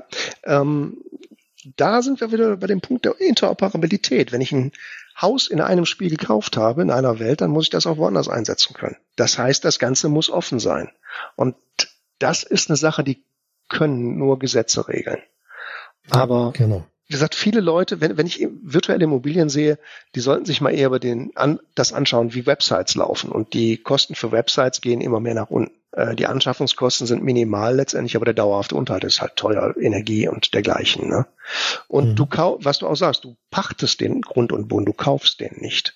Wenn der Betreiber das einstellt, dann ist das weg. Und die Wirtschaft im Metaversum, darum geht's ja, dreht sich um den Handel mit Daten, auch mit Personendaten der User. Darum geht's denen natürlich auch. Ich meine, Facebook verdient sein Geld oder Meta verdient sein Geld mit Werbung. Und ja, ich würde sogar härter formulieren mit der Dummheit der User halt. Ne? Ja, teilweise auch, ja. Weil du halt Sachen kaufst und bezahlst, die äh, ja. ja auch da man muss ja nur die gucken äh, selbst bei Computerspielen oder so ne? du kannst für für einen kleinen Extrabetrag bekommst du halt noch äh, drei zusätzliche Kleidungsstücke für deine mhm, Figur richtig das hat überhaupt keinen Einfluss oder Effekt auf das Spielerlebnis selbst. Ja. Du siehst deine Figur sogar noch nicht einmal äh, mit diesem coolen Mega-T-Shirt. Ähm, aber du hast halt Geld ausgegeben. Wenn und, du in der äh, EGA-Perspektive bist, genau. Ja. Genau. Darum stellt sich halt jetzt wirklich die Frage, warum sollst du ins Metaversum? Äh, ich meine, für mich gibt's da zwei Gründe. Es muss ein bisschen sein wie, sagen wir mal, Mallorca, jeder will hin man hat Spaß und es ist, es ist toll da. Und es muss mir Möglichkeiten bieten, die du so zuvor nicht hattest oder die nur sehr schwer möglich waren. Ähm, ja, cool. Ich kann in einer virtuellen Realität einen Düsenjäger fliegen. Könnte ich real nicht. Guck dir mal den Microsoft Flugsimulator an. Der ist inzwischen so real. Das ist unglaublich, weil der ja mit realen äh, Satellitendaten und 3D-Modellen mhm. arbeitet und sowas.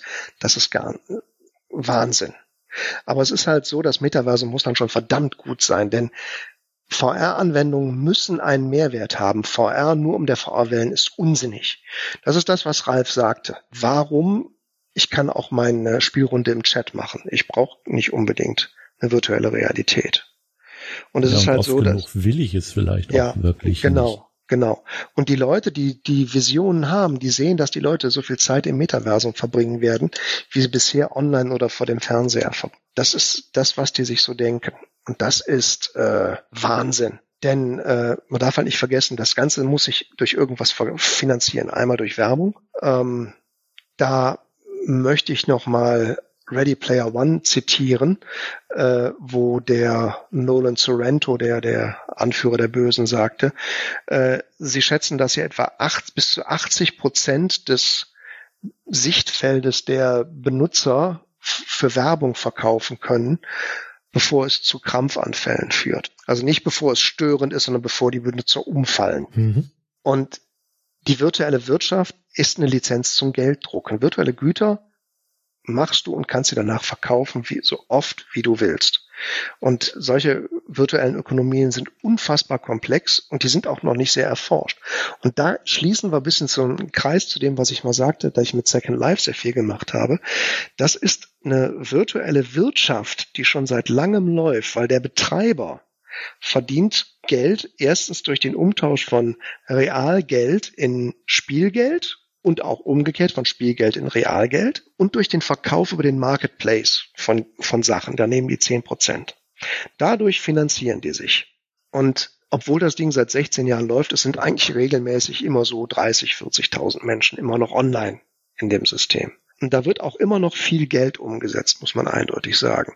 Also ähm, wenn du einen gut aussehenden Avatar haben willst, dann kostet er dich schon 50 Euro, kannst du sagen. Mal locker. Mhm. Ja. Also ich, ich weiß noch, dass das tatsächlich immer auch so, so ein Hype war, wo auch alle ja. möglichen Unternehmen da ihre Geld reingesteckt haben. Wir müssen jetzt eine Filiale hier in Second Life eröffnen. Genau. Warum? Ich fand, ich fand das sehr schön. Ich bin meistens zu BMW gegangen oder sowas auf die Website, weil die auf die auf die Sim, weil die so schön leer war. da konnte man Sachen immer sehr gut ausprobieren, ohne sehr viel Lag zu haben. Aber ich bin halt der festen Meinung, das Metaversum ist für die, unsere Realität nicht das, was man denkt, das ist jetzt der, der epochale Umbruch, die, die, die Disruption, die wir bei anderen Sachen hatten. Denn ich meine, um das realistisch darzustellen, brauchst du ein portables Headset, das die Rechenleistung einer PlayStation 6 hat, die noch gar nicht mhm. draußen ist. Ja, und auch da wieder, gleicher Punkt wie vorhin, die Erwartungshaltung steigt stetig an. Ja. Ähm, jetzt nach aktuellem äh, Technikstand oder so würde diese Rechenleistung ausreichen. Aber äh, keine fünf Jahre oh. später würdest du sagen, ähm, nee, ne, da, ja. da, da geht noch mehr, da muss noch mehr hinter. Also das geht natürlich massiv dahin. Du musst so eine Basisschwelle überwinden. Dafür brauchst du das, sonst, sonst will das keiner anschauen. Ne? Auf mehreren Dimensionen halt. Ne? Ja. Das eine ist die, die Kostenseite. Ähm, deshalb setzen sich ja auch in vielen Fällen diese, ähm, diese 3D-Brillen noch nicht so richtig durch, weil wenn du eine vernünftige haben willst, dann musst du eine vierstellige Summe mal eben auf den Tisch äh, nein. blättern. Nein, die Oculus Quest 2 ist sehr gut. Und die ist auch an den Rechner anschließbar, da kannst du mit Steam mitarbeiten. Also die ist aber als Standalone-Brille schon sehr, sehr gut. Äh, Apple Dieser wird, Podcast wird nicht finanziert durch Produktplatzierungen. Genau. Apple bringt jetzt eine, wird dieses Jahr mit an Sicherheit grenzender Wahrscheinlichkeit eine äh, VR-Brille rausbringen, weil die haben das Ding jetzt schon so lange in der Entwicklung und es ist zwar immer noch nicht so, wie sie es haben wollen, aber es ist von Apple, es wird wahrscheinlich 3000 Euro kosten, das Teil. Mhm. Also ja, also in der in der Gesamtbetrachtung bist du mit ziemlich viel Geld unterwegs. Ja. Ne? Also du kannst es auch nicht einfach an irgendeinen popligen PC ja. anschließen. Äh, da muss auch schon eine, eine Grafikkarte teilweise dran ja. sein und ähm, alles drum und dran.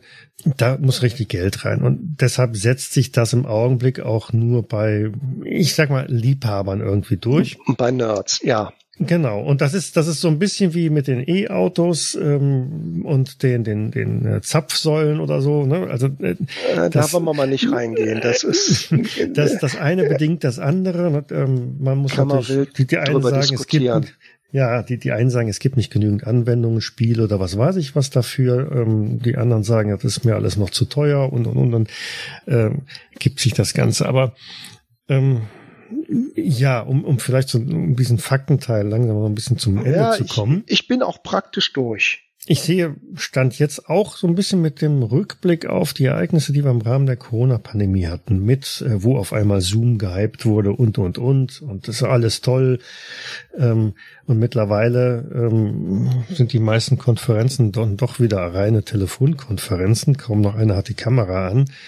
Das Ganze als, ja, hm, Mal sehen. Das, das wird nicht morgen um die Ecke kommen. Ähm, ich glaube, das dauert dann doch noch ein paar Jährchen mehr. Und der, der Nutzen, den ich auch rausziehen würde, wäre an manchen Stellen, ja, vielleicht kann man 3D-mäßig durch ein, ein Museum gehen, äh, ohne dahin reisen zu müssen. Ähm, weil keine Ahnung, die Stadt sonst nicht viel zu bieten hat, aber mhm. dieses Museum mit dem Gemälde oder mit den Kunstwerken da, das wäre cool. Oder tatsächlich mal virtuell durch, ja, wie du sagtest, Kolosseum oder durch die Pyramiden oder so äh, zu gehen und so ein Feeling dafür zu haben, ja. wie das denn mal war oder wie man meint, dass es denn mal mhm. war. Aber was dir halt fehlt, ist das, was ich sage. Es gibt keine Anwendung und die wird es in meinen Augen auch nicht geben, die sagt, ich muss mit der, mit VR ins Metaversum. Die wird es, glaube ich, nicht geben. Und es gibt eine andere Technologie, von der ich behaupte, das ist die Technik, die wird viel, viel interessanter und viel, viel heftiger werden. Und das ist KI. Genau. Das ging mir vorhin so durch den Kopf, als du sagtest, so alle 15 Jahre. Dann dachte ich mir, ja, ja das passt, wir sind dran. Aber ich glaube, in diesem Punkt wird wahrscheinlich Mark Zuckerberg sich äh, verzockt haben. Falsch liegen oder mhm. äh, der seinerzeit viel zu weit voraus sein. Ja. Denn das, was wir jetzt im Augenblick sehen in Sachen KI, das ist der Game Changer im Augenblick und nicht das Metaverse. Ähm, vielleicht irgendwann mal eine Kombination daraus, wenn dann die, die KI tatsächlich schlau genug ist und schnell genug ist, um dir live irgendwelche Bilder zu generieren und was weiß ich was. Aber im Augenblick, ja, das ist wie mit dem Apple Newton damals, ne? Ähm, Der war seiner Zeit sehr voraus, ja. So weit voraus, dass es keiner letztlich ja nutzen, bezahlen oder wie auch immer konnte. Und dann einige Jahrzehnte später kam dann, na, Jahrzehnte ist gut, dann war das iPhone und so weiter. Und dann, dann, war der Zeitpunkt gegeben für das, ja. das, das ganze Zeug, genau. Aber wofür es halt interessant ist, und darum sind wir ja eigentlich hier, ist fürs Rollenspiel. Denn du kannst das so genial einbauen. Alleine schon Shadowrun Cyberpunk, wo das ein super Handlungsstrang ist, wobei ich allerdings aus eigener Erfahrung dazu sagen muss, äh, du musst die gesamte Gruppe in der virtuellen Realität haben, sonst mhm. äh, bringt das gar nichts. Ähm, es gibt ein paar Star Trek Folgen, Next Generation Folgen, wo die auf dem Holodeck gefangen sind oder so. Ne? Was bei vielen Literatursachen, die sich um das ganze Thema drehen.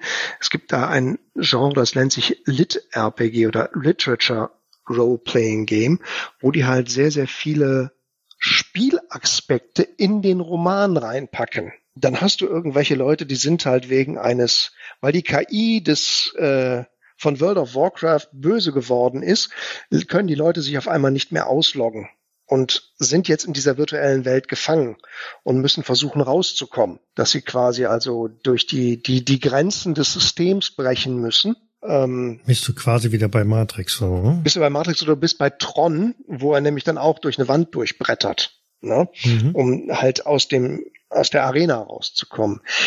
Da kann man extrem viel machen eigentlich und jedes beliebige Genre.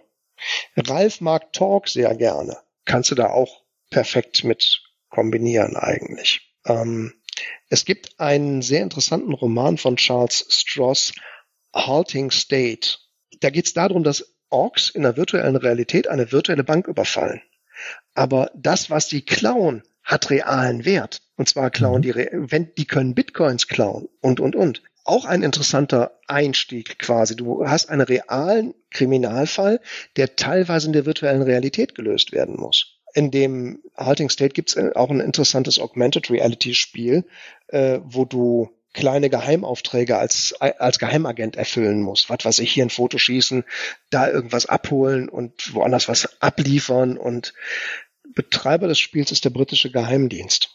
Und nicht alle von den Aufträgen sind reine Spielsachen, Questen, sondern die sind dann auch mal gelegentlich real, dass du irgendeinen russischen Agenten verfolgen sollst oder sowas.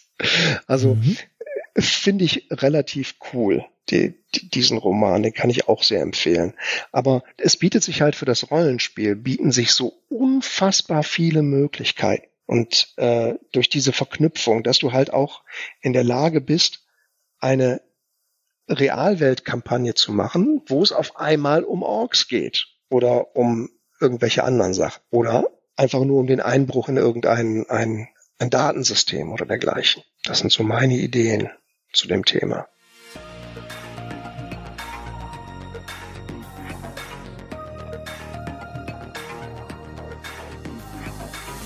Aber ihr habt bestimmt viele tolle andere Ideen, was man damit machen kann. Ja, so, so, so ein paar Ansätze habe ich. Ähm, der ähm, so, so ein Grundgedanke ist ähm, analog zu, zu einem Traum. Ähm, das heißt, die, die Figuren im Spiel befinden sich in einer Welt, und werden im Rahmen oder und stellen halt dann im Rahmen des Spiels nach und nach fest, hier stimmt irgendetwas nicht. Nämlich genau diese äh, Facetten, äh, Versatzstücke, so, so wie ich vorhin meinte. Ne? Ähm, was weiß ich, es, es gibt überhaupt keine Vögel. Mhm. Ja, die sind mitten auf äh, einer Plaza in Venedig, äh, wo normalerweise Tausende von Tauben da irgendwie rumflattern. Und da ist nix. Vielleicht ist sie auch so picobello sauber, da liegt nirgendwo eine weggeworfene Tüte Pommes rum oder so. Ähm, es ist einfach alles nur aalglatt und so ganz nach und nach. Ähm, vielleicht kommt auch tatsächlich erst der Gedanke, äh, das, das ist eine Traumwelt, in der wir hier sind. Und ähm, dann erst kommt irgendwann der, der Trugschluss oder der, der klare, ähm, die Erkenntnis, nein, das ist noch nicht mal ein Traum, weil äh, dann könnten wir nicht so miteinander interagieren. Ne? Ich kann mich kneifen, es mhm. tut weh aber ich stecke äh, in irgendeiner Simulation drin oder in einer virtuellen Welt. Dann äh, da versuchen, daraus rauszubrechen. Und mhm. tatsächlich sind die Figuren halt ja analog wieder zu Matrix. Ne? Sie liegen eigentlich auf irgendwelchen komischen Liegestühlen und man hat sie irgendwo angedockt oder so und ähm, müssen aus, äh, aus dieser Welt halt irgendwie rausbrechen. Ich, aber egal, äh, was ich mir so mal vorstelle, immer wieder lande ich genau in diesem Matrix-Szenario äh, halt wieder rein, weil alles andere, was du in einer virtuellen Welt machen kannst, ja, es ist ja mehr eine Abbildung von dem, von, von der normalen Welt. Es sei denn,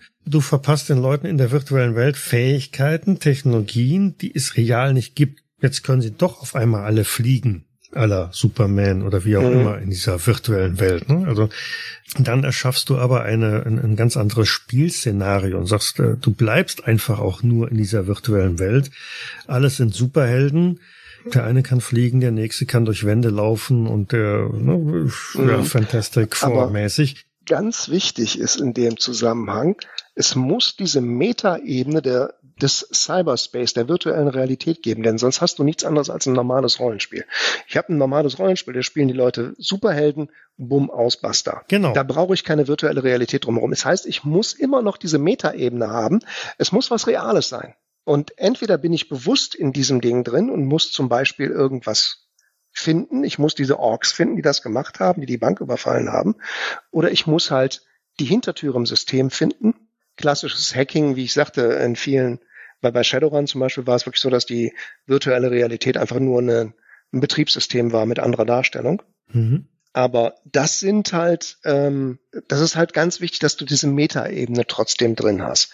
Und das ist natürlich für den Spielleiter sehr anspruchsvoll, weil du musst dir eigentlich zwei Stories ausdenken, die du spielst.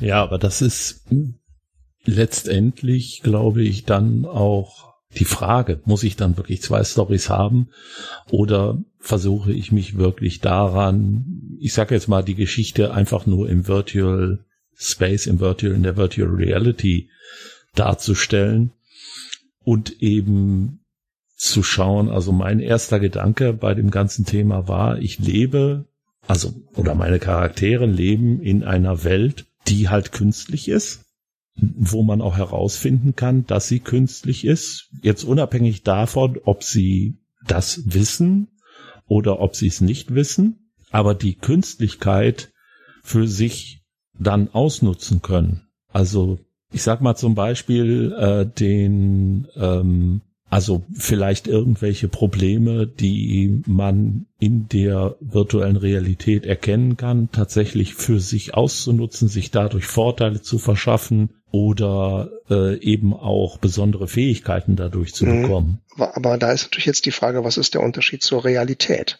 Der Unterschied zur Realität ist, dass die Realität real ist. Und ja. hier kann ich eben nicht zum Beispiel einen Programmierglitch ausnutzen, in einer virtuellen Realität zum Beispiel besondere Fähigkeiten zu bekommen. Also mhm. der Gedanke, den ich dabei hatte, war aus dem Film, ähm, ach, wie hieß er denn? Ach, von dem Dingens, der, ne? Bitte? Von dem Dingens, der Regisseur, der auch den anderen Film gemacht hat, ne? Äh, nee, dieser, äh, der Film mit dem, äh, mit dieser Videospielfigur Ralf. Äh, Ralf Reichts. Ralf Reichts, genau. Dass du den Namen dieses Films nicht weißt, das wundert mich. ja. Nein, aber bei Ralf Reichts war halt äh, der entscheidende Punkt, was ich da eben sehr interessant fand, war die Figur Glitch. Mhm. Glitch war ein Programmierfehler, und dieser Programmierfehler wurde deshalb von den anderen Figuren im Spiel im Endeffekt, ja, niedergemacht, gemobbt, was auch immer.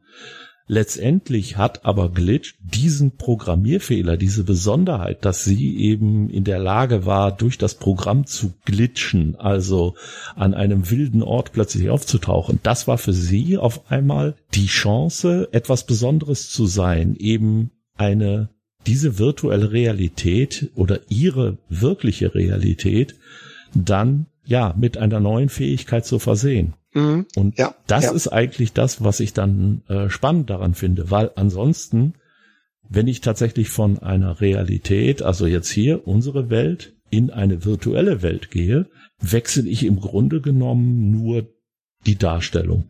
Sage ich jetzt mal ganz platt. Und das Regelsystem. Genau, genau, das genau. Regelsystem. Die, die Naturgesetze sind halt einfach anders. Ne? In dem, das, was wir als reale Welt bezeichnen, gelten in Anführungszeichen die Newtonschen äh, Naturgesetze. Und in einer alternativen Realität, ich verwende jetzt mal ganz bewusst diese Bezeichnung, gelten einfach andere Regeln. Das kann man beliebig definieren. Ähm, das ist also viel mehr was in Richtung Worldbuilding. Ne? Warum sollte es nicht mhm. eine alternative Realität geben, wo die Schwerkraft negativ ist? Das heißt, alles fliegt einfach weg. Ist ja. jetzt ein blödes Beispiel, weil äh, daraus etwas zu konstruieren wird ein bisschen schwierig. Aber so kann man ähm, Welten einfach erschaffen oder jede Spielwelt, die wir haben, ist eine alternative Realität mit eigenen äh, Gesetzmäßigkeiten und Regeln. Genau. Aber das ist halt das Problem. Du brauchst diese Idee der virtuellen Realität, des Cyberspaces oder sowas, brauchst du fürs normale Rollenspiel. Das, weil das Stand, weil die Welt, die du dir ausdenkst, ist standalone völlig okay und funktioniert. Ähm, du benötigst halt diese zweite Ebene, das klar ist, es ist eine Metaebene, es ist eine Metarealität. Mhm. Das brauchst du. Jetzt, jetzt gehe ich aber, jetzt spiele ich aber mal genau mit diesem Gedanken, äh, dass die alternative Realität einfach nur ein anderes Regelset ist. Und jetzt lasse ich meine Spieler in dieser virtuellen Welt, alternativen Welt, diese Regeln manipulieren. Mhm. Sie müssen gewisse Sachen verändern, um letztlich ans Ziel zu kommen da ist gegebenenfalls irgendein ein Superschurke, äh, der, der halt irgendwas kann, der hat die Welt halt ausreichend manipuliert, um äh, gegen jegliche Waffen oder wie auch immer immun zu sein. Und ähm, meine, meine Figuren sind jetzt halt irgendwelche Pseudo-Hacker oder wie auch immer. Sie müssen jetzt nicht unbedingt programmieren, aber vielleicht finden sie irgendwo versteckt irgendwelche Schalter oder Parameter oder Zauberformeln, um die Regeln in dieser alternativen Welt zu manipulieren. Mhm. Das kann dahin führen, dass auf einmal alles nur noch grün ist. So, eine ganz, ganz platte Sache. Ne? Also man kann, man hat, es gibt keine Farben mehr, alles ist nur noch grün. Ähm, aber genauso gut kann man vielleicht auch Parameter verdrehen, die tatsächlich die Schwerkraft reduzieren. Mhm. Auf alles, aber wird alles leichter. Du kannst einen ganzen Häuserblock hochheben mit, mit dem kleinen äh, Finger oder so. Und das halt verpackt in, in einem, ja, wie auch immer gearteten Plot, um halt ganz langsam ja. diesem Superschurken näher zu kommen oder dem, dem Geheimnis oder wie auch immer. Der so, und da wäre dann der Bogen, um wieder, äh, warum muss man dafür überhaupt in die virtuelle äh, Welt halt reingehen? Nun, es hat irgendeine Rückkopplung auf die, die, die realen Gegebenheiten. Mhm. Der hat halt mhm. halt vielleicht in der, in der realen Welt äh, das Bankensystem komplett gehackt und äh, alles Geld liegt jetzt in Anführungszeichen bei ihm, die Wirtschaft liegt brach und er, er ist der Superschurke, der die Weltherrschaft halt jetzt äh, an sich reißt.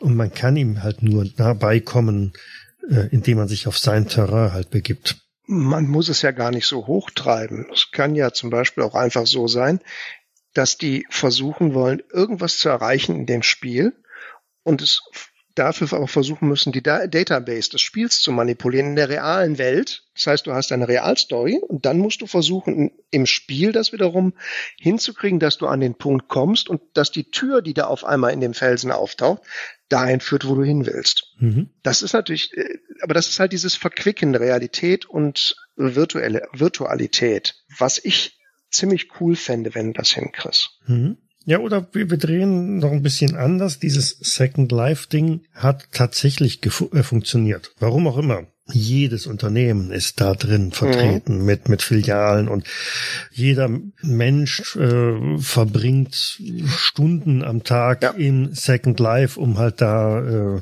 seine seine Freunde zu treffen, seine Rollenspielrunden zu machen und äh, einzukaufen und was weiß genau. ich halt alles. Das ist übrigens die Oasis aus Ready Player One.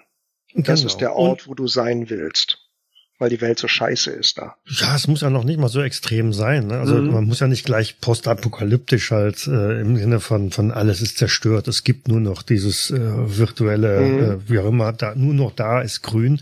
Aber äh, wie auch immer diese diese äh, Third Life äh, Version oder wie auch immer ähm, hat einen gewissen Stand in der Gesellschaft erreicht, der vergleichbar ist, sag ich mal, wie bei uns jetzt mit Smartphones, Autos und mhm. was weiß ich was, einfach nicht mehr wegzudenken. Die Dinger sind da, jeder nutzt sie und äh, dann sind natürlich auch Ereignisse und Geschehnisse, die da drin passieren, von einer gewissen Relevanz.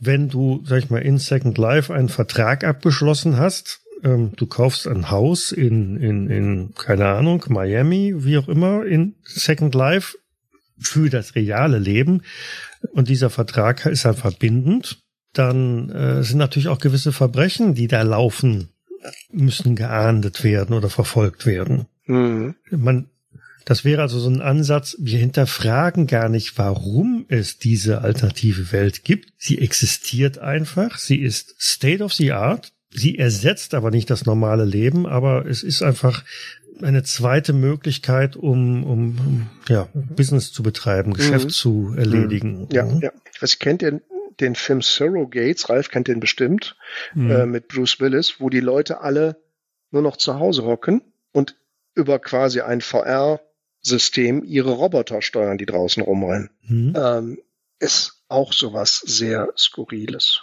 Ja, das ist aber für mich immer genau der Punkt. Also dieses, man darf es nicht hinterfragen, denn wenn ich genau ja. diesen Punkt nehme, würde wahrscheinlich die Lebenserwartung der Menschen drastisch schrumpfen. Man stelle sich einfach vor, du brauchst gar nicht mehr aufzustehen, du, du wachst morgens auf, du hast sogar die VR-Brille noch auf und diese Handschuhe und was weiß ich was und äh, brauchst dich nicht mal anzuziehen und, und wie auch immer, bist sofort ja. in dieser virtuellen Welt drin, gehst da halt arbeiten, wenn überhaupt, ähm, triffst da deine Freunde, aber tatsächlich bleibst du den ganzen Tag einfach nur im Bett liegen, schlurfst an äh, an einem, einem Schlauch die, die Cola und äh, Nährstoffe. Vielleicht werden die sogar per Infusion irgendwie reingepumpt. Ich glaube, das äh, ja. dürfte die Lebenserwartung doch ganz drastisch nach unten drücken. Lies Ready Player One. Viele von den Sachen, die du da erwähnst, äh, tauchen da auch ein bisschen als Ideen mit auf, ja. Also in der Science Fiction findest du alles. Eine mhm. weitere lustige Sache, die Realität und Spiele vermischt. In dem Ream, die von Neil Stevenson, geht es darum, dass die Leute sich ein Virus eingefangen haben. Ähm, und um den Freischaltcode zu bekommen, müssen sie in einem Online-Rollenspiel Sachen an einer bestimmten Stelle abliefern. Und dann kriegen sie von dem, wo sie es abliefern, den Code gesagt. Also ich, die, ich sehe schon, halt die Erinnerungen, die Erinnerungen an den letzten Urlaub sind verschlüsselt. Ja, ja, also zum Beispiel, aber die, wie gesagt, das ist interessant, sie müssen halt an den Ort das abgeben, aber das kriegen ja Leute mit, weil das ist eine Player versus Player Gegend. Das heißt, alle Leute, die ihre ähm, den den den den den ähm, das Lösegeld zahlen wollen, werden erstmal von irgendwelchen hochstufigen Dieben ausgeraubt. Das heißt, die können noch nicht mal ihren Rechner wieder freischalten, weil sie vorher überfallen wurden. Das ist auch die einzige Software, die noch auf deinem Rechner läuft, das Spiel. Alles andere geht nicht. Auch eine hochgradig skurrile und interessante Idee. Das heißt, um irgendwas in der realen Welt zu schaffen, musst du erstmal in der Spielwelt Gegner, Gegner besiegen. Mhm. Und vielleicht auch noch eine andere Sache. Matrix ist ja das klassische Ding, ne? mit dem du bist unbewusst in dieser Welt drin und kommst dann raus. Der im gleichen Jahr erschienene Film, erschienene Film 13th Floor ist ähnlich. Die wollen auch aus der virtuellen Welt raus, stellen aber fest, sie sind keine Menschen, sie sind Computerprogramme. Sie sind reine mhm. Simulationen. Und das ist, ich, ich hoffe jetzt, das ist jetzt ein Spoiler, sollte man vielleicht vorne Spoilerwarnung für 13th Floor, der hat den Luke, ich bin dein Vater Satz gesagt. Aber ähm, das ist auch eine geniale Idee, dass du eine Welt hast und dann feststellst, hier ist was seltsam. Und genau. das kannst du bei jedem Rollenspiel theoretisch machen. Mhm. Ja, und ich denke, also ich bin jetzt mal schonungslos offen, aber ein Großteil der Varianten, ich gehe irgendwann in die virtuelle Realität, um irgendwas zu machen, ja, langweilt mich. bin ich mal ganz offen. Weil da, das geht mir zu sehr in die Richtung, ähm, ich je nachdem, ich wechsle das Spielsystem, um mal was anderes zu spielen oder ähm, ich gehe jetzt mal, ich mache jetzt mal einfach irgendwie, ich wechsle sozusagen den Charakter, ich mache mal was anderes. Und darum finde ich also, für mich ist das Spannende eigentlich tatsächlich eher aus der virtuellen Realität heraus, ja, zu agieren. Das heißt zum Beispiel eine Gruppe aufzubauen äh, und dieser Gruppe gar nicht unbedingt klar zu machen, dass sie sich in einer virtuellen Realität befindet, sondern ihr das erst im Laufe der mhm. Zeit irgendwo ja mitzugeben durch immer neue äh, Erscheinungen. Sie halten sich alle für real, aber wer sie wirklich sind, das ist halt äh, vielleicht komplett offen, kann man vielleicht auch erst im Laufe des Spiels bestimmen, weil wir haben jetzt natürlich drei Gruppierungen. Wir haben zum einen die Programme, die äh, Simulationen, die sind hier aber real. Und zwar dann, wenn ich davon ausgehe, dass ich hier wirklich eine Welt habe, die so real ist für alle meine Sinne, dass ich sie nicht von der Wirklichkeit unterscheiden kann. Weil das ist hier ganz wichtig. Sonst funktioniert dieser Ansatz nicht. Wenn du ein wenn du sagst, das sind Menschen mit realer Erfahrung, ja. Wenn du aber sagst, das sind Computerprogramme, künstliche Intelligenzen, dann kennen die die reale Welt nicht. Dann ist das, das was sie sehen, für sie absolut real und es reicht aus. Aber, ja, aber es, Rollen, ist vielleicht, aber es ist vielleicht auch so, dass sie ja ständig äh, mit realen Menschen interagieren, ist ihnen gar nicht bewusst, dass sie etwas anderes sind. Ja, ja, richtig. Und jetzt auf einmal erfahren sie, Moment, wir sind gar nicht real, wir sind virtuell, wir sind Programme. Mhm. Dann habe ich, wie gesagt, ich habe ja gesagt, ich habe drei Gruppen. Die zweite Gruppe sind die Menschen, die realen Menschen, die sind in dieser Welt, um eben, ja, oder nein, andersrum. Sie sind in dieser Welt. Warum? Haben sie sich da irgendwann selber reinbegeben? Haben sie sich im Endeffekt, vielleicht wurden sie da reingesteckt? Ist das eine Art Gefängnis oder äh, ist das eine Simulation, die einfach total übergekocht ist und sie dann äh, gefangen genommen hat. Und die dritte Gruppe, das sind Leute, die sich durchaus bewusst sind, dass sie, ich sag mal, in einer virtuellen Realität unterwegs sind, die ein reales Gegenstück haben und die haben ein Ziel. Welches Ziel auch immer. Ihr Ziel könnte sein, pass bloß auf, dass die realen Menschen nicht entkommen. Ihr Ziel könnte auch sein, wir müssen diese realen Menschen rausholen, aber wir können ihnen nicht einfach sagen, ihr seid hier in einer künstlichen Welt. Überraschung, eigentlich leben wir in einer ganz anderen Welt, weil das könnte ihr Verstand nicht mitmachen. Oder vielleicht sind sie auch tatsächlich da, um die äh, Programme unter Kontrolle zu halten, weil die KIs vielleicht durchdrehen und in die mhm. Realität rüber wollen, was man eben verhindern muss. Und darum hat man das Ding abgeschottet. Also vielleicht, also äh, mir schwebt da die ganze Zeit so ein, äh, vielleicht ist so ein KI-Trainingsmodul. Ähm, ich habe eine Gruppe von Spielern und einer von denen ist eigentlich nur eine KI. Er weiß es aber nicht. Das ist ein Forschungsprojekt. Man möchte ganz gerne die perfekte KI, die lernende KI, die sich verhält und entwickelt wie ein Mensch äh, darstellen. Und der befindet sich natürlich in der virtuellen Welt. Die ist aber nicht perfekt.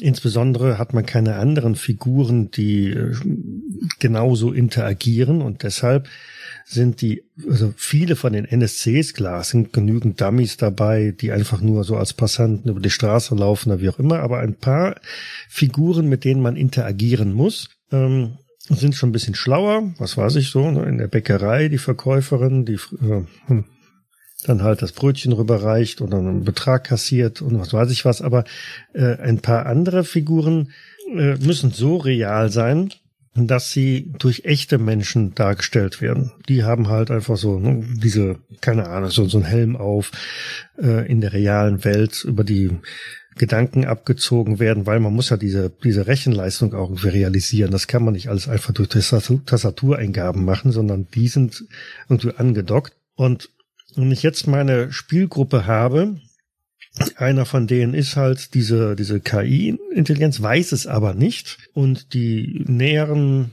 Personen, beste Freunde oder wie auch immer, äh, haben sich ergeben als sind echte Menschen, die aber auch nicht direkt wissen, dass sie an diese virtuelle Welt angeschlossen sind. Und irgendwann kommen halt genau diese Punkte von wegen, ähm, er verletzt sich und ähm, es fließt kein, kein rotes Blut, sondern irgendeine weiße Flüssigkeit. Ne? Westworld. Der ist der erste Gedanke, ähm, komisch, ne? Äh, was ist das? Das ist doch nicht normal. Äh, bist du ein Android oder was? Und ähm, nach und nach ergeben sich halt einfach äh, immer weiter Elemente, mit denen man erkennt, ähm, ja, sogar die Welt ist nicht ganz real. Dann fällt halt tatsächlich diese, diese Kleinigkeiten auf. Äh, keine Vögel, äh, die Jahreszeiten sind immer gleich oder was weiß ich was. Mhm. Ähm, bis dann halt raus, sich genau diese, diese Konstellation halt herausstellt. Aber das ist eine, ich, ich stelle es mir als, als äh, Filmplot oder als, als Geschichte sehr äh, spannend vor. Aber um das in einem Rollenspielszenario anzubinden, schwer, schwer genau, mhm. weil du mhm. mit unheimlich viel subtilen kleinen Sachen arbeiten musst, ne? weil so detailliert beschreibst du ja nicht alles. Ja. Beziehungsweise wenn mir ein Spielleiter gegenüber säße, der anfängt ganz detailliert äh, die, die, die Welt zu beschreiben, dann werde ich irgendwie hellhörig. Ne? Ach, oder du benutzt die Holzhammer-Methode. Es gibt einen Roman von John Scalzi, Red Shirts da stellen die Charaktere des Romans fest, sie müssen Extras in einer Science-Fiction-Serie sein. Und zwar in einer verdammt schlecht geschriebenen Science-Fiction-Serie. Und äh, der Roman ist sehr skurril. Also der hat dann auch mehrere Metaebenen dann noch und alles. Also den kann ich nur empfehlen, den mal zu lesen. Ja, aber die Frage ist halt, möchte ich wirklich mit Metaebenen spielen? Weil die Realität was, was ich immer spannend finde, ist, wenn ich eine Realität habe und so langsam aber sicher den Spielern klar mache, hier ist etwas nicht so, wie ihr mhm. das erwartet. Das heißt, ich würde so etwas tatsächlich nicht in einem Abenteuer aufbauen, sondern ich würde das tatsächlich aufbauen und sagen, ihr bekommt in jedem Abenteuer, was ihr erlebt in dieser Welt, da muss die Welt natürlich auch irgendwo spannend sein. Mhm. Ja, wenn ich mir jetzt vorstelle, dass es mal eine Spielwelt war und diese Spielwelt, ähm, die durchlaufe ich jetzt und erlebe da eben die Abenteuer, die quasi in das Spiel früher eingebaut worden sind dann habe ich erstmal eine Welt. Und jetzt mache ich den klaren Moment, ihr habt den Drachen jetzt zwar getötet, aber als ihr den Berg wieder runtergeht, keine Ahnung, seht ihr über einen anderen Weg Leute nach oben gehen und ihr hört plötzlich wieder den Kampf mit dem Drachen mhm. oder ähnliches. Und dann, das ist jetzt vielleicht schon ein bisschen zu hardcore für einen Anfang, aber so in dieser Art, langsam aber sicher immer mehr solche Sachen einbauen und quasi den Leuten klar machen, ihr lebt in einer bestimmten Welt, mhm. aber es ist nicht die, in der ihr glaubt zu leben. Ja. Und dann nicht, dann also quasi ihnen diese Metaebene nicht mit, bumm, ihr seid äh, Redshirts, auf den Kopf zu hauen, sondern tatsächlich sehr subtil über einen längeren Zeitraum damit zu arbeiten mhm. und ihnen auch klar zu machen, Moment, wir sind doch nicht die Einzigen, die hier rumlaufen. Vielleicht kommen sie irgendwann in ein äh, Dorf weit am Rande der bekannten Länder und das ist noch äh, einer der ganz frühen simulierten Orte, wo alles noch sehr primitiv ist. Das heißt, jedes Mal, wenn man die Bäckerei betritt, dreht sich die Bäckerei-Fachverkäuferin um. Oh, Reisender, ihr kommt sicher von weit her und braucht Nahrung. Was kann ich euch geben? Die Idee ist gut. Mhm. Die, und so, die finde ich gut. Verstehst du, so in der ja, Art und denkst du so, sag mal, spinnen die hier alle? Ja, ja. Dass du prinzipiell die Leute in eine Welt mit einem ganz schlechten Hintergrund setzt. Mit einem völlig unlogischen Hintergrund. Aber dass sie denken, was, was, was spielen wir hier eigentlich, ne? Und, Diese Erfahrung äh, hat der Ralf schon mal gemacht bei mir, ja. Hä?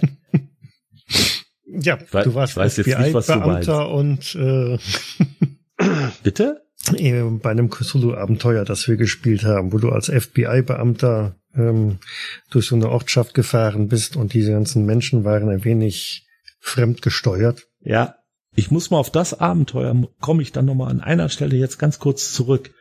Es muss klar sein, auch den Spielenden, worauf sie sich da einlassen.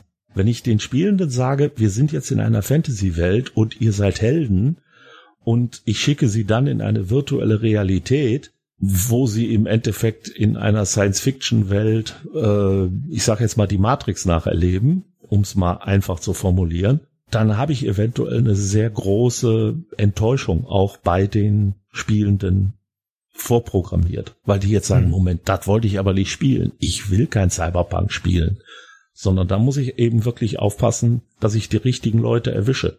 Ich würde vielleicht mal äh, noch einen kleinen äh, anderen Ansatz mal nehmen, und zwar die virtuelle Welt als ein, also nicht als Kernelement des Spiels, sondern als ein Werkzeug des Spiels. Und zwar, äh, das, Team bekommt in Auftrag, irgendeinen einen Run, bleiben wir mal in diesem Shadowrun-Sprech, äh, durchzuführen. Irgendeine Elite-Truppe oder eben auch nicht. Und es gibt halt die virtuelle Realität. Man muss tatsächlich nur diese Brillen aufsetzen und auf irgendwelchen komischen Laufbändern äh, sich draufstellen und kann da den Einsatz schon mal komplett durchsimulieren. Also man äh, spielt es auch einmal komplett aus mit äh, wir dringen das Gebäude ein, schalten hier die Wache aus und da die Kamera und dies und jenes. Ähm, das heißt, der gesamte Plot, der gesamte Run ist einmal schon mal äh, durch gelaufen. Niemand stirbt dabei. Man wird zwar aus dem Rennen genommen, aus dem Spiel genommen, wenn mal getroffen wird oder so, aber es passiert nicht so wirklich viel.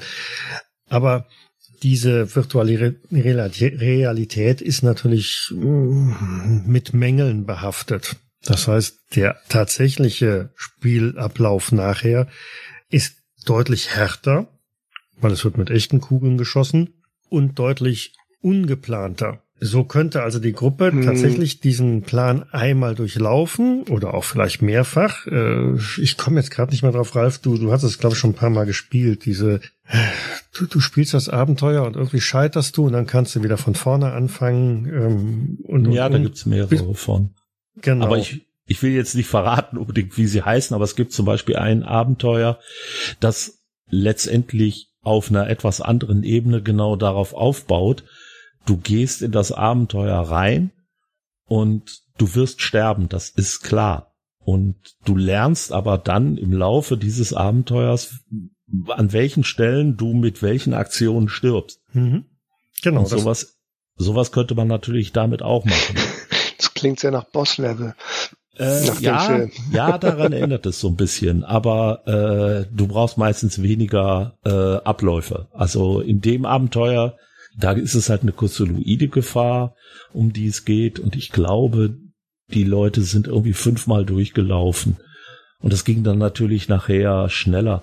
Ähm, das Spiel Time Stories basiert auch auf einem ähnlichen Ansatz. Mhm. Da hast du das auch. Da du wirst aus der Zukunft in die Vergangenheit geschickt, um einen Fall zu lösen, läufst dann, also ich habe das mal mit einem, das war glaube ich der erste Fall, äh, mit einem Sanatorium gespielt. Genau. Und dann läufst du da durch und zack, bist tot. Und dann kommst du wieder zurück in die äh, deine ja, Realität. Oder dann die, sagen die, die, die ja, Zeit ist um, ne? Die, die Zeit ist um. Ich glaube, tot bist du nicht, aber die Zeit genau. ist um und du wirst zurückkatapultiert. Ja, du kannst auch sterben. Also wir sind auch gestorben und wurden dann auch zurückgeworfen. Und äh, du hast aber nur eine gewisse Anzahl von Durchläufen. Also ich glaube, mhm. dem dritten musst du es dann schaffen, sonst äh, geschieht eben das Schlimmstmögliche. Wir haben es damals geschafft, das weiß ich noch. Aber äh, das ist auch, muss ich sagen, bemerkenswert ähm, gut funktioniert das, weil du machst nicht mehr alles, sondern du sagst, ja, hier an der Stelle mache ich jetzt das und dann gehe ich dahin und da, das weiß ich ja alles. Und hier an der Stelle entscheide ich mich jetzt anders. Mhm. Wobei ich das partiell etwas frustrierend fand, wenn du es halt dann nicht schaffst. Ähm, aber äh, dieses Element würde ich gegebenenfalls dann auch mitnehmen, wenn man sagt, so, wir machen hier einen Probelauf, aber dieser Run, der muss äh, morgen Abend starten, von daher haben wir nicht so viel Zeit. Ähm, das heißt, man kann zwei oder dreimal halt äh, versuchen, da durchzukommen und dann heißt es so, aber jetzt müsst ihr wirklich ran. Und dann kommt dieser Würfeleffekt ja auch zum Tragen. Es, man hat vielleicht genau den Plan, es läuft auch alles genau so, wie es soll, aber dann kommen diese Zufallselemente. Während man in der Simulation die, die, die, die Eins geworfen hat und äh, von daher äh, mit einem Schuss, also im, im W100-System oder so, ne, den, den mega super Treffer gelandet hat. Äh, und dann beim tatsächlichen Durchlauf würfelt man halt dann seine, seine 98, ne? Und schon verändert sich alles ganz massiv. Das, was vorher in der Simulation gut gelaufen ist oder eben auch nicht, gerät dann jetzt zum, zum absoluten Debakel, zum Desaster. Im Idealfall. Andersrum wäre es ein bisschen langweiliger Plot. Ja, ja, eben. Also, oder es passieren Dinge, die halt nicht in der Simulation aufgetreten sind. Da war doch eine Tür. Ja, aber die ist jetzt zugemacht worden, weil man sie als Sicherheitsrisiko erkannt hat. Mist. Genau. Die, die Pläne, auf denen die virtuelle Realität aufgebaut worden sind, sind von 1980 und zwischendurch ist das Gebäude schon siebenmal umgebaut worden. Äh, ja. Also ich denke ja, das äh, kann man mit Sicherheit, ähm, dafür kann man das also als Plot-Device nutzen. Aber man muss dann auch da gilt eben wieder, ich muss auf der einen Seite, muss ich den Spielenden dadurch wirklich einen Vorteil verschaffen. Auf der anderen Seite muss ich eben dafür sorgen, dass zumindest so ein gewisser, ja, negativer Aspekt da noch reinläuft. Dass es also nicht einfach so geht, ähm, ja, man hat äh, das jetzt simuliert, jetzt läuft man da einfach so durch, hurra. Genau, davon lebt ja eigentlich auch ein bisschen sagen wir, Shadower. Ne? Gedanklich plant man äh, den, den Run, den man nachher macht, ähm, geht komplett durch, aber effektiv läuft nachher alles aus dem Ruder, weil irgendetwas dann doch anders ist. Und dieses Element darf einfach nicht verloren gehen. Man muss aber reingehen mit von wegen, okay, ja, wir trainieren das hier, dann haben wir es verstanden, dann ach, ist das Ganze ein Kinderspiel. Aber dann muss der Hammer ausgepackt werden. Tja, ihr wisst ja. ja, kein Plan überlebt den ersten Kontakt mit dem Feind. Genau. Jo, aber mit dem Blick jetzt so ein bisschen auf die Timeline. Wir sind jetzt im Augenblick bei zwei Stunden 15 Minuten, die der Ralf schneiden muss. Das kann der Ralf nicht. Ich würde gern noch eine Sache kurz erwähnen, äh, weil das ist mir im Rahmen des äh, Podcasts noch eingefallen. Es gibt eine Buchreihe von Daniel Suarez. Das sind die beiden Bücher Damon und Darknet. Die beschäftigen sich weniger mit virtueller Realität als tatsächlich mit einer Augmented Reality wo also Leute tatsächlich durch die Welt laufen und äh, eine spielerisch aufgeheizte ähm, Realität wahrnehmen. Das heißt also, sie sehen die Menschen nicht nur als Menschen, sondern sehen zum Beispiel über ihren Köpfen deren Klasse, deren Level und äh, deren Fähigkeiten und auch andere Informationen und aus dieser Realität heraus entsteht nachher auch ein Krieg zwischen zwei verfeindeten Gruppen, nämlich einmal der Gruppe um den Damon, der ein Computerprogramm ist, der das Internet nach und nach übernimmt, und auf der anderen Seite den Konzernen, die sich die Macht eben nicht nehmen lassen wollen. Wobei nie so hundertprozentig klar ist, wer da jetzt der Gute und wer der Böse ist. Es geht es spielt in unserer Welt, es ist keine virtuelle Realität, aber es spielt eben auch mit diesen Dingen, wie wir sie bei den Google-Brillen und ähnlichen Sachen haben und zieht die nur, ja, ich sag mal, an einigen Stellen nochmal äh, in eine ganz neue Ebene. Das gibt's einmal als Romane und das gab's auch mal als Hörspiele vom äh, WDR, glaube ich. Die ähm, sind also auf jeden Fall lohnenswert. Mhm. Ja, haben wir noch mehr Medien und Inspirationsquellen? Jens hat ja ganz am Anfang eine ganze Reihe aufgelistet. Können wir auch mal dann in die Show Notes reinpacken, mhm. was wir da so als alles haben und sind alle gut zu lesen, die Sachen. Ich würde noch zwei Filme aufnehmen, die sich ähm, mit dem Gedanken beschäftigen, jetzt nicht über eine Brille, sondern tatsächlich über ja einen direkten Zugang zum Gehirn zu arbeiten. Der bekanntere ist wohl Strange Days von 1995 von Catherine Bigelow, in dem es eben darum geht, dass jemand ja Clips verkauft, wie so eine Art Drogendealer, mit denen man eben Erlebnisse nacherleben kann, die eben jemand anders hatte. Und äh, in eine ganz ähnliche Richtung, wenn auch, ja, ich sag mal, technisch primitiver und auch filmisch nicht so gut, geht der Filmprojekt Brainstorm von Douglas Trumbull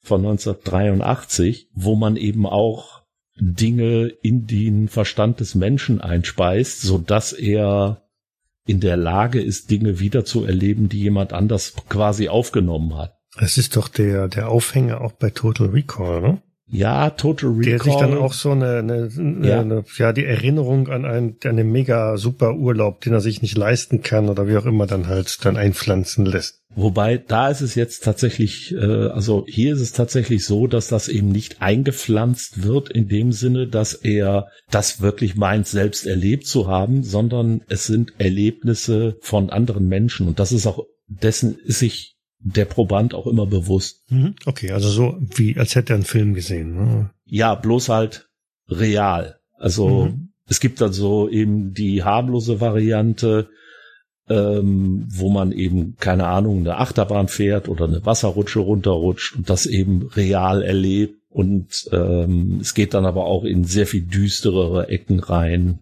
Und Projekt Brainstorm ist ein toller Film, wenn man ihn um der Welt willen guckt. Leider ist er als Film doch recht lahm. Man kann Aber, nicht alles haben. Ja. Das wären auf jeden Fall die, die mir also noch dazu eingefallen sind. Gut. Ich habe jetzt auch nichts mehr. Gut. Von daher, Jens, ich habe auch alles, mehr. alles ausgespeichert. Ja. Dann ist Ralf wieder dran, genau. Da war abmoderieren. Mhm. Ja, dann würde ich doch sagen, ich danke allen, die uns bis hierhin zugehört haben und ich hoffe, dass ihr Spaß bei diesem Ausflug in die virtuellen Welten und artverwandte Gebiete hattet. Von daher danke ich zum einen erstmal Jens, unserem Gast, dass er das alles für uns vorbereitet hat und dem Michael, dass er diese Folge dann hoffentlich doch schneidet, wenn ich ganz lieb bitte sagen. Ansonsten wünsche ich allen Zuhörenden da draußen einen schönen Tag, Abend, Nacht, was auch immer und sage aus meiner Richtung Tschüss dann. Jo, von mir auch danke und die nachfolgenden Podcast-Episoden verschieben sich um mehrere Monate. Ja, danke, dass ich mitmachen durfte. Okay. In dem Sinne dann bis dann. Ne? Ciao. Ciao.